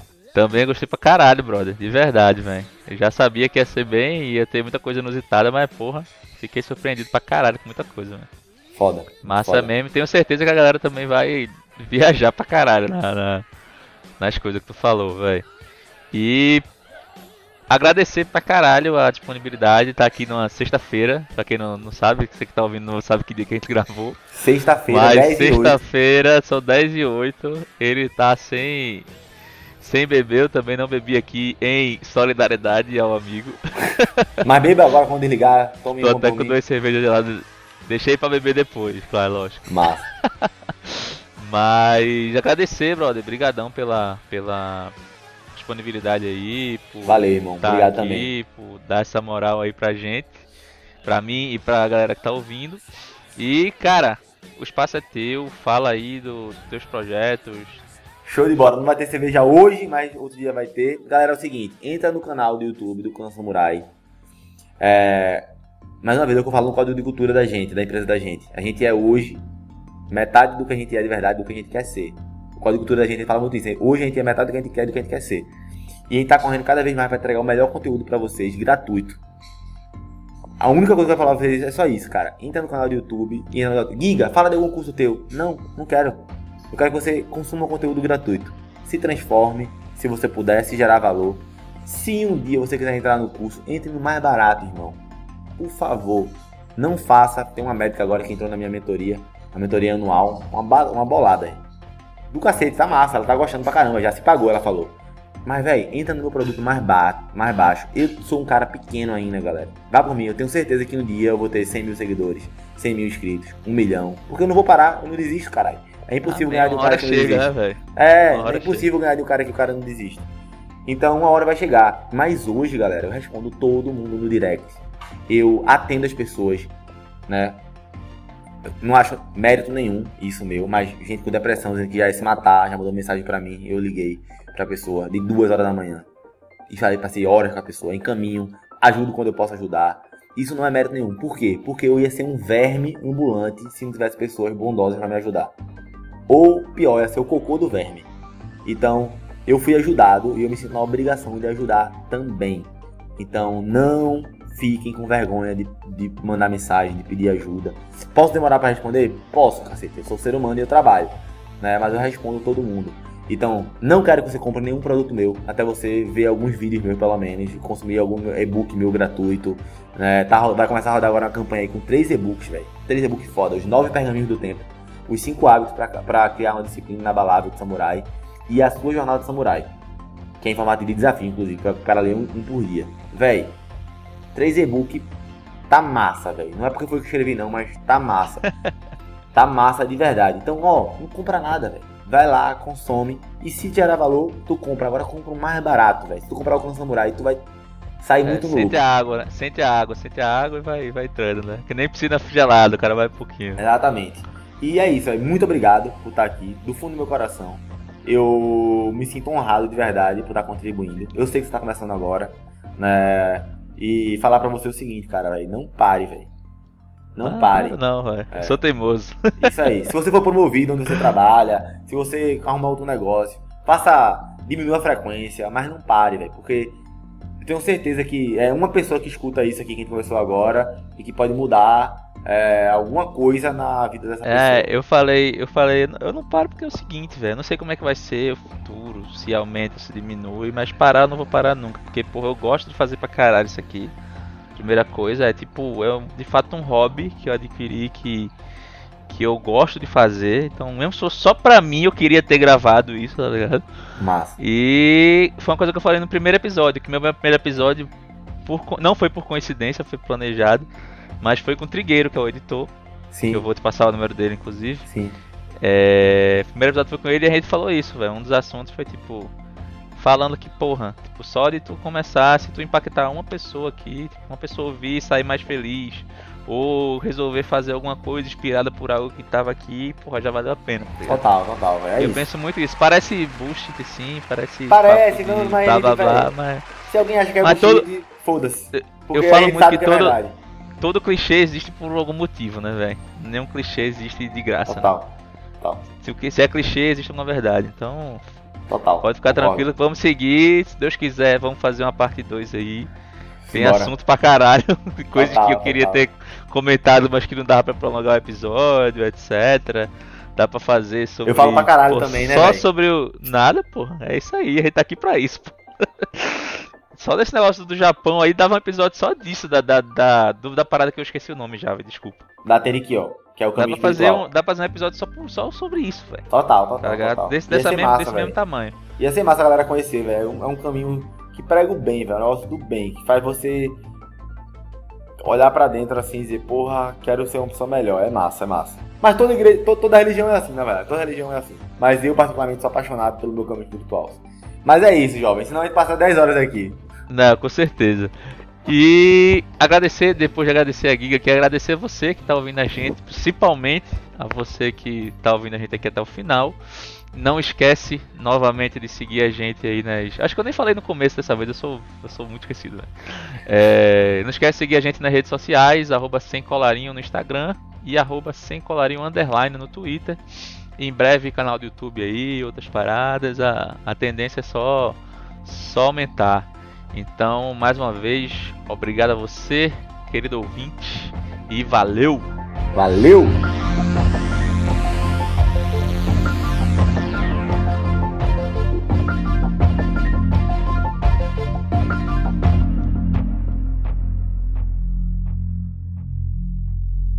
Caralho, meu, meu, meu avô foi funcionário da Meu avô e um tio meu, que ainda é vivo, meu avô já faleceu.